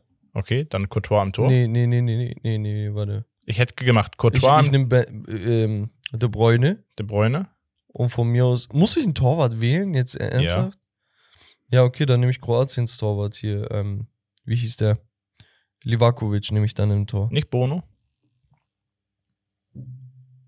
Ach so, Bono und dann Modric? Ja. Okay. Bono, Bono Torwart. Modric mit De Bruyne im Mittelfeld und Digga, bei vier, das, warum hast du vier gemacht? Jetzt mal, ey, Ja, Bono weil- und Stürmer, Digga. Nein. Ja, vier. Du musst Ja, ein was? Torwart, ein Abwehrspieler, ein Mittelfeldspieler, ein Stürmer. Ja, ja, das sagst du jetzt. Ja, dann nehme ich, keine Ahnung, das, das macht ja keinen Sinn. Ich kann ja weder auf Modric noch auf De Bruyne Doch, verzichten. musst du aber. Das ist ja das Spiel. Digga, das ist super Mann, asozial. Bex. Ja. Super asozial bist du. Was wäre denn das für ein Spiel, wenn es zu einfach wäre? Ja, dann nehme ich immer noch Fonsi, De Bruyne und wen hat, wen haben die Kroat, wen hat Kroatien im Sturm? Kramaric. Perisic. Digga, mach du, Mann. Mach, mach mal du. Ich bin, ich bin auf dich gespannt. Okay. Ich hätte tatsächlich ähm, vielleicht nicht Fonsi genommen. Sondern David. Ja, Jonathan David im Sturm hätte ich genommen, vielleicht, von Kanada. Dann hätte ich im Mittelfeld. Ich, ja, ich habe eine Option im Kopf, aber mach mal. Ja, also im Mittelfeld schwierig. hätte ich Modric gemacht, dann hätte ich bei Belgien Courtois genommen, weil dann habe ich immer noch eine Weltklasse. Genau, und dann Hakimi. Position. Ja, Genau, Courtois, Hakimi aber dann musste ich halt von De Bruyne Modric trennen, ne? und Aber, ja. äh, Jonathan David. okay, Ja. gegen Gruppe E. Deutschland, Spanien, Costa Rica, Japan. Okay, Costa Rica nehmen wir Torwart, okay, dann aber was. okay, aber schon mal sicher. So, der ist schon mal fest. Abwehr wüsste ich jetzt tatsächlich nicht, aber ich hätte Toni Rüdiger von Deutschland genommen. Ja, Ist okay. meiner Meinung nach nominell der beste Verteidiger in der Gruppe. aber willst du jetzt ein Sp Ja, okay. Dann hätte ich, Jetzt wird's schwierig. so, wen haben die Spanier im Mittelfeld, wen haben sie Ja, im Petri. Sturm? Nee, Petri würde ich zum Beispiel nicht nehmen, weil Japan hat Kamada. Kamada. Kamada? Kamada hätte ich mitgenommen. Ja. Und im Sturm dann, boy. Ah, ist auch nicht das Gelbe vom Ferran. Torres. Er hat halt zwei Dinger gemacht. Ne? Ja. Form, Formstärke. Okay, hauen wir mal. Oder Morata. Ist halt Turnierstürmer, ne? Ja. Ja. Okay. Ja, nehmen wir mal Morata. Okay, welches Team gewinnt? Das erste. Safe. Wobei Okay. man sagen muss, das erste. Ja. Also Gruppe F. Okay. Ähm, Portugal, Südkorea, Ghana, Uruguay. Okay. Gegen? Gegen Brasilien, Kamerun, Serbien, Schweiz. Okay, okay. So. Also vorne. Obwohl, nee, warte mal. Wir machen, ich, darf ich sagen? ja. Ich gehe Du gehst Sturm mit Son. Sturm. Nee, ich hätte, ja.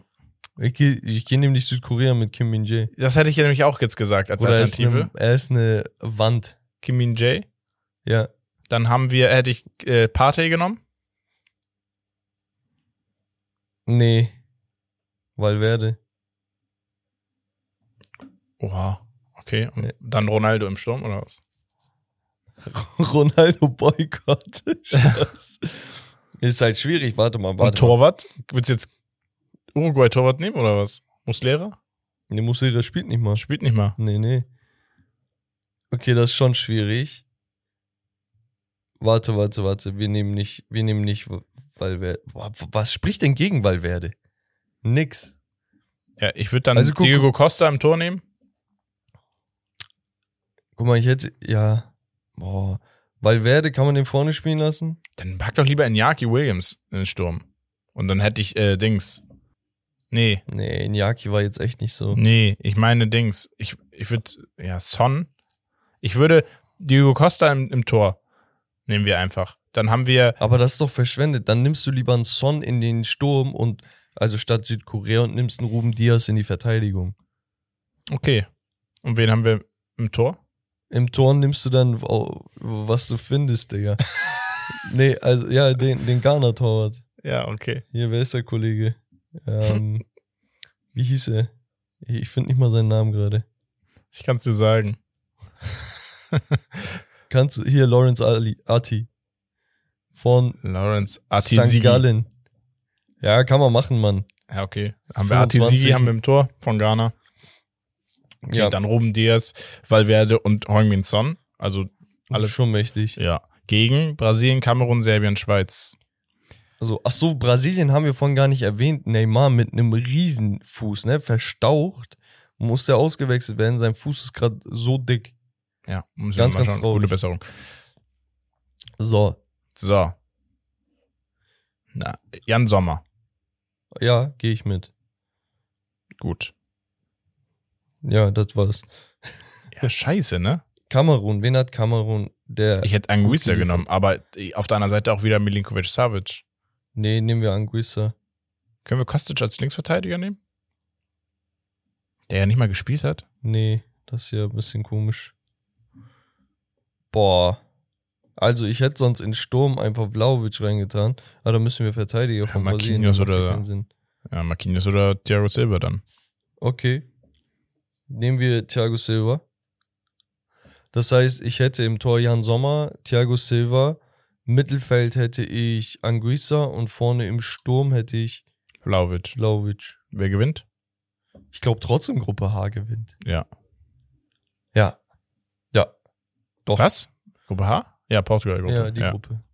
Ja, geil. Ich würde sagen, Ja, das war das Spiel. Äh, nächstes war, Mal machen wir das zu Beginn. okay. Da, weil, weil, da kommt man gut warm mit. Man mu- muss ein bisschen brainstormen. Ja, weil man auch ein bisschen die Spieler, ne? Also dadurch, dass man jetzt nicht, du kannst halt, du musst echt dann Abstriche machen. Das ist halt das Geile dabei. Ja. Gut. Okay. Hauptthema Hauptthema hatte ist ich der zweite Spiel. der zweite Spieltag und ich habe ein Power Ranking, weil es bei einem, das kam im Q&A nochmal, das wurde gefragt. Und wir können vielleicht sonst, bevor wir das Hauptthema machen, wir rattern einfach mal kurz die Spiele durch, die uns jetzt erwarten und machen dann das Power Ranking vielleicht. Ja. Einfach was, wo, wo, wo ich, ich habe das mal runtergeschrieben, aber ich weiß, vorhin zu Hause ist mir nochmal eingefallen, ah, okay, den, einen- die einen oder anderen haben einfach mal kurz vergessen. Wollen wir das auf die Highlight-Spiele ein bisschen reduzieren? Also ja, Wade spielt gerade gegen Iran, aber dass Ja. wir einfach so die, die Highlights nur durchgehen? Ja, Oder Katar? Senegal. Ja, also was sind, was sind so die Highlight-Spiele? Ich würde in den ersten Gruppe A, B, Niederlande gegen Ecuador wird ein spannendes Spiel, Ja. finde ich. England gegen USA wird jetzt auch nicht verkehrt. Genau. Dann haben wir ja Frankreich, Dänemark, Argentinien, Mexiko sind so die Highlight-Spiele. Dann haben wir ja ganz klar Spanien gegen Deutschland. Hui, das streamen wir vielleicht sogar. Ja. Also nicht das Spiel, sondern machen eine Watchparty dazu. Belgien, Marokko auch interessant, finde ich. Finde ich auch. Und ähm, dann haben wir Kamerun, Serbien interessant, Brasilien, Schweiz und Portugal gegen Uruguay. Ja. Also Portugal, Uruguay auch ein sehr spannendes Spiel. Was spielen die eigentlich? Montag oder Dienstag, nicht? Genau. Ähm, ja. Genau. am Und dann, 28. genau. Ich habe mal ein Power Ranking gemacht. Die am Anf die oberen Teams viel mehr leichter und gegen unten, da musst du mir helfen.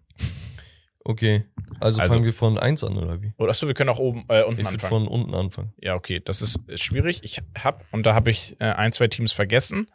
Und zwar habe ich vergessen Teams wie Kamerun, Teams wie Dänemark oder auch Ghana Ja. Ja. habe ich jetzt nicht dabei. Ich habe Deutschland-Argentinien aufgeschrieben, weil sie jetzt nicht schlecht gespielt haben. Sie haben zwar verloren beide, aber sie haben jetzt nicht so gespielt, dass ich sage, um Gottes Willen. Mhm. das wird gar nichts.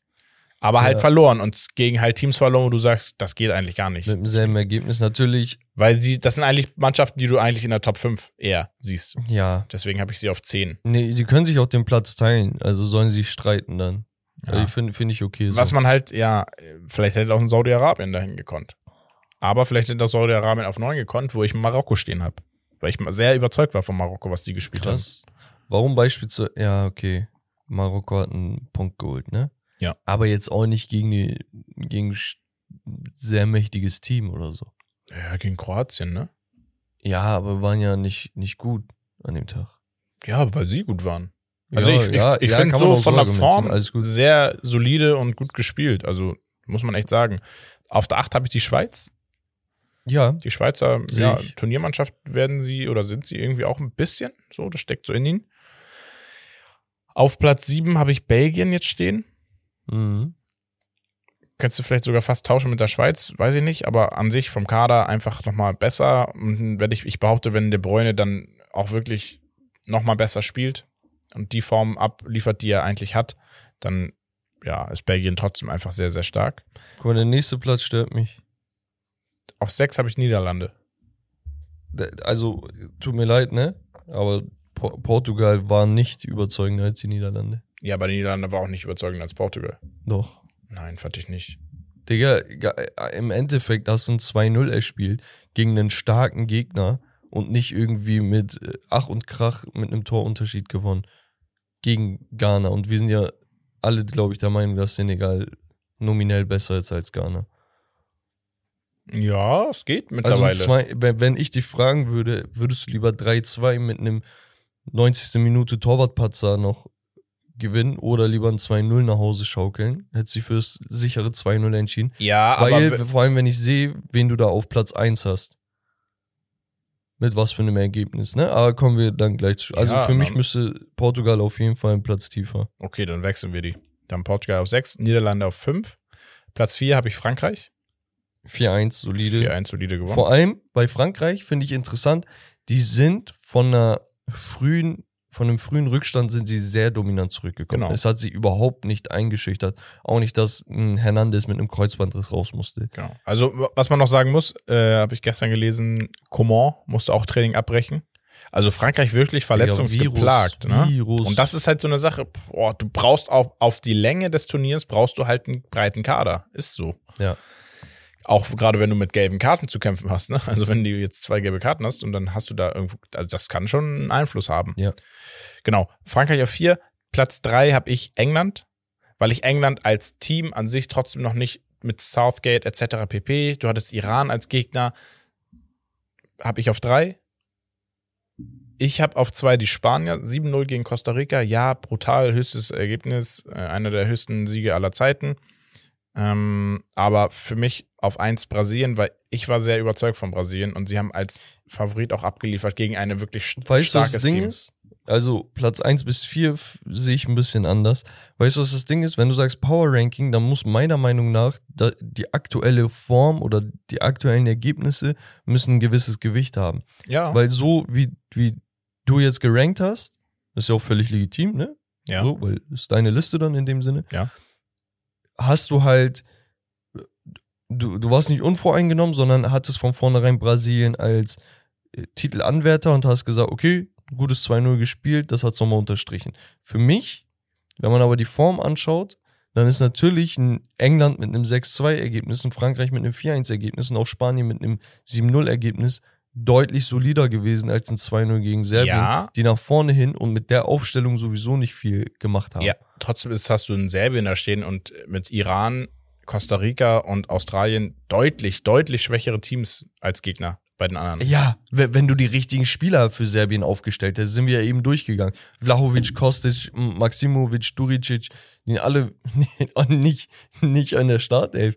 Also das ist ja so, als wenn du sagst, ja, wir haben, keine Ahnung, Deutschland besiegt und da wären Neuer, Kimmich und auch Testegen, Toni Rüdiger und Co. auf der Bank. Machen wir weiter. Wollen wir mit deiner Gerüchteküche weitermachen? Können wir. Dann mal los. Ähm, ja, Romarios Gerüchteküche. Es gibt natürlich neben der WM trotzdem weiterhin Gerüchte um Spieler, um Wechsel. Ähm, wir haben, Tyram hatten wir ja letztes Mal schon, glaube ich, zum FC Bayern war als Gerücht im Raum. Heute ist es Newcastle, die angeklopft haben. Ja, finde ich einen klassischen Newcastle-Transfer fast schon wieder. Einen französischen Spieler in Newcastle ist Die haben nichts, ja- nichts Verkehrtes. mies Geld für Alexander Isak in die, in die Hand genommen, damals 70 Millionen, glaube ich, ne? Der müsste aber auch jetzt du, wieder fit sein. Tyram ist eine gute Ergänzung zu ihm. Ja, ich glaube, das wäre jetzt nicht so verkehrt. Ich verstehe dann halt ist nur, halt der große Stürmer, ne? ja, sie haben halt Chris Wood, glaube ich, damals für 20, 30 30. Millionen. Das war halt deutlich zu viel. Das haben wir auch schon damals kritisiert. Genau. Also der, der hat ja nicht mal Der spielt ja auch Tore. nie. Ja. Ja. So, ansonsten Tyram, ja, wäre in Ordnung, wenn er dahin wechselt. Also würde ich verstehen und wird auch passen, meiner Meinung nach. Ja, ich denke auch. Also er ist so ein bisschen agiler vielleicht noch, nicht unbedingt schneller, weil Isak ist schon schnell. Ja. Aber vielleicht so ein bisschen flinker, dynamischer am Ball und der andere ist halt ein bisschen groß gewachsen. Kopfball stärker, auf jeden Fall. K könnte was werden. Also Mhm. Newcastle, wie gesagt, irgendwie, die haben so dieses Standing bei mir, dass ich sage, wenn die ein Gerücht haben oder wenn sie einen Transfer machen, dann denke ich mir, die werden sich schon was dabei gedacht haben. Ja. Also so dieses Gefühl haben sie, also dieses Vertrauen, dass die Transfers sitzen, haben sie sich jetzt nach Trippier, nach Gimareich und so weiter und so fort, haben sie sich aufgebaut, finde ich. Ja, auf jeden Fall. Ähm, dann haben wir den zweiten, das zweite Gerücht. Digga, bitte, Gakpo zu Manchester United. bitte. Und zwar ist Gakpo äh, bei vielen im Gespräch, aber halt auch explizit bei Manchester United. Sucht man nach einer weiteren Offensivverstärkung. Auch weil Ronaldos Vertrag jetzt offiziell durch ist, ne? Genau. Also der ist vereinslos. Ja, wir brauchen auf jeden Fall einen Stürmer. Das Problem, was ich nur habe, das habe ich dir auch gestern gesagt, ne? Bei United haben wir viele Spieler, die Stürmer und Flügel spielen, also die so ähnliche Qualitäten haben, so weißt du, also Mhm. Rashford und Martial und so ist ein weiter. Gakpo ein Stürmer? Ich weiß Er es ist gar nicht. LF, Ja, aber er kann auch Sturmspitze spielen. okay. Er spielt aber aktuell in, in der Niederlande, also in der Liga, in der Eredivisie, spielt er wirklich so, dass du sagst, boah, sein Abschluss erinnert Er schon ist an so einen. Prime-Stürmer. Also er, er müsste ein Stürmer sein. So, so gut ist sein Abschluss. Mhm. Das Ding ist halt, A, er spielt in der, Holla äh, in der holländischen Liga. B, er ist noch relativ jung und unerfahren in der Sturmspitze, also könnte das klappen. Und C, wenn das United-Gerücht stimmt, wird er den Flügel oder die Sturmspitze übernehmen. Wo will Rashford spielen? Was heißt das für Martial? Was ist mit dem rechten Flügel? Sancho rechts oder Anthony festgesetzt? Mhm. Oh, man hat noch einen hier, Garnacho. Weißt du, also da sind so viele Spieler, die alle dribbelstark sind, ein bisschen abschließen können, schnell sind, weißt du, aber du hast nicht diesen eiskalten einzigen Stürmer. Deswegen bin ich da ein bisschen vorsichtig bei diesem Gerücht. Ja. Ähm, Aber United hätte halt den Vorteil, dass sie einen holländischen Trainer haben, ne? Also Ja. das könnte auf jeden Fall ein Vorteil für ihn Klar, definitiv.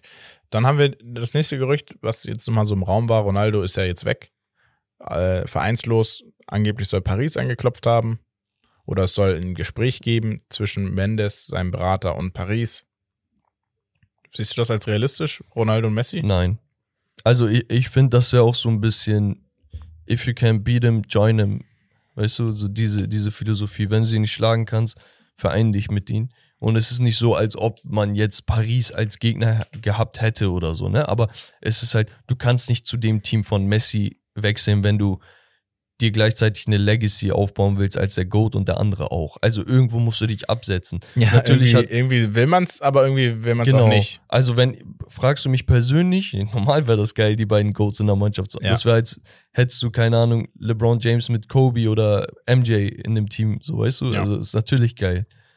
Aber finde ich's finde ich's realistisch und gut, auch so im Hinsicht auf die Legacy? Nee. Also es gab ja auch Im Stream wurde das auch gefragt. Es gab halt die Frage, wo soll er denn hin jetzt? Ne? Und Sporting sehe ich beispielsweise nicht. Nee, ich auch Napoli könnte eine Option nicht. sein. Ja. Und dann kam irgendwann die Frage auf, okay, warte mal, welche Teams sind denn da noch? Und dann haben wir gesagt, okay, hat einer die Info, ob man dann irgendwie noch CL spielen kann, wenn man wechselt? Mhm. Und scheinbar ginge das, dass man nach dem Achtelfinale drei Spieler dazu nominieren darf. Genau. Ich weiß nicht, wie, wie sicher die Quelle ist. Vertrauen wir mal der Community. Aber ja, da, damit hätte man dann wieder mehr Optionen. Da könnte man ihn auch bei Teams sehen, die einen Stürmer brauchen. Ein Team, das mir einfällt, wo man wirklich ein Problem mit einer klassischen Nummer 9 hat, ist Chelsea. Und wenn er in Stimmt. England bleiben möchte, sehe ich Ja. das als Option Das realistisch. wäre wirklich eine Er könnte ja aber auch zu City, aber wo er war ja kurz vor der Unterschrift. Ähm, dann haben wir das nächste Gerücht. Antonio Silva von Benfica Lissabon soll bei Liverpool und Juventus auf dem Zettel Der stehen. IV, ne? Der Ja. 18-Jährige? 19 jetzt, ja. 19, ja. Granate. Aber das, Bitte geh nicht zu Juventus. das Ding ist, bei Juve hätte er geilere Chancen tatsächlich, ne? Aber, aber ich will eigentlich nicht, dass er zu Juve geht. Also Mhm. nichts gegen Juve, ne? Aber Dafür ist es zu instabil. Das genau, also der- das, das, das Gefüge ist halt so unklar. Aber man muss sagen, Juve beste Abwehr gerade in der Serie A, auch, Ja. ne? Interessant. Aber England-Transfer wäre schon geil. Wäre dann noch ein Delicht, dann hätte ich gesagt, ja, komm, das ist interessant. Ne? Ja, Aber ja. ja, England-Transfer wäre schon interessant, ja. Auch, weil er auch dieses dynamische Spiel drauf hat. Und dann habe ich noch aus deinem Team Miguel Crespo, soll bei Atletico Madrid auf dem Zettel stehen. Miguel Crespo, für die Leute, die ihn nicht kennen, Portugal hatte vor der WM Scouts in Richtung Fenerbahce und nach Istanbul und sonst was geschickt, um ihn zu scouten für die WM. Ein zentraler Mittelfeldspieler, 1,85 groß, glaube ich, ist ein Box-to-Box-Spieler, einer der wenigen Box-to-Box-Spieler, die torgefährlich sind, abschlussstark, Tempo, Zweikämpfe, er hat eigentlich alles.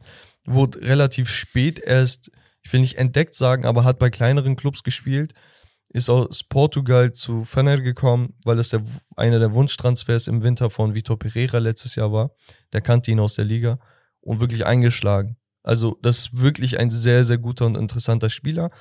Wie viel Potenzial hat er bei einem Team wie Atletico? Könnte er Stammspieler werden, wäre aber wahrscheinlich kein Weltklasse-Spieler, ne? sondern jemand, der sich über Jahre hinweg dem Team unterordnet, Leistung bringt, irgendwann vielleicht so einen 20, 30 Millionen Marktwert hat, aber der wird jetzt kein absoluter Superstar.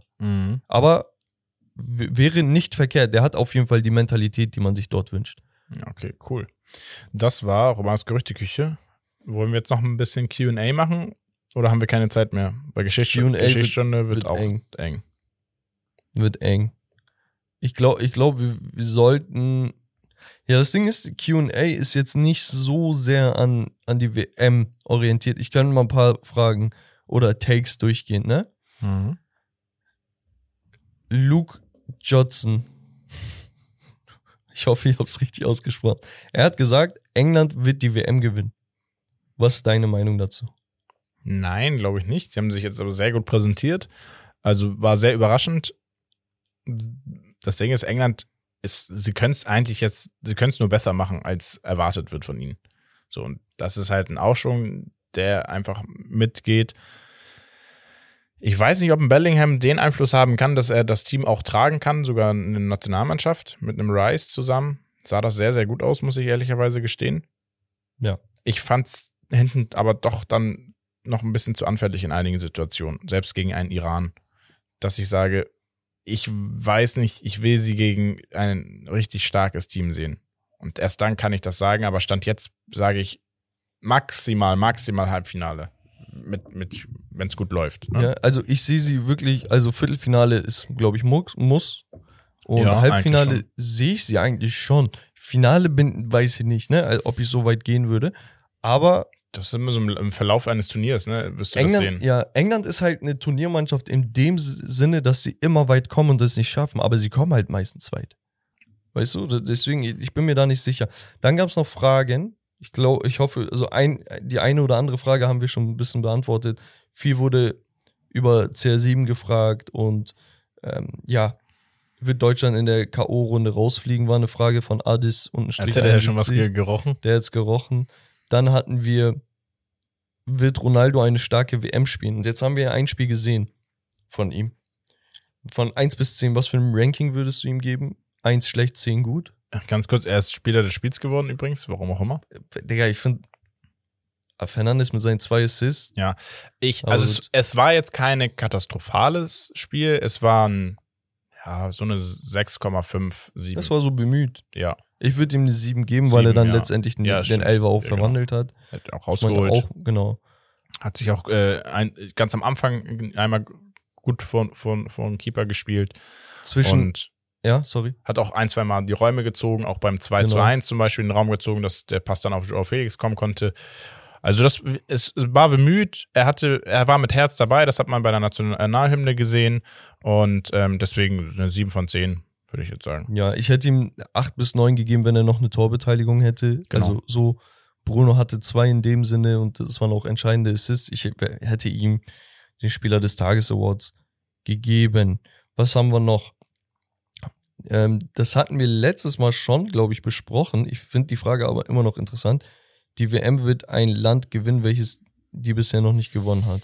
Wie stehst du dazu, nachdem wir die ersten Partien gesehen haben? Mm, ja, dazu stehe ich schwierig. Ich auch. Weil, wenn ich mir überlege, jetzt, wer unserem Top 4 Ranking ist, wäre jetzt England.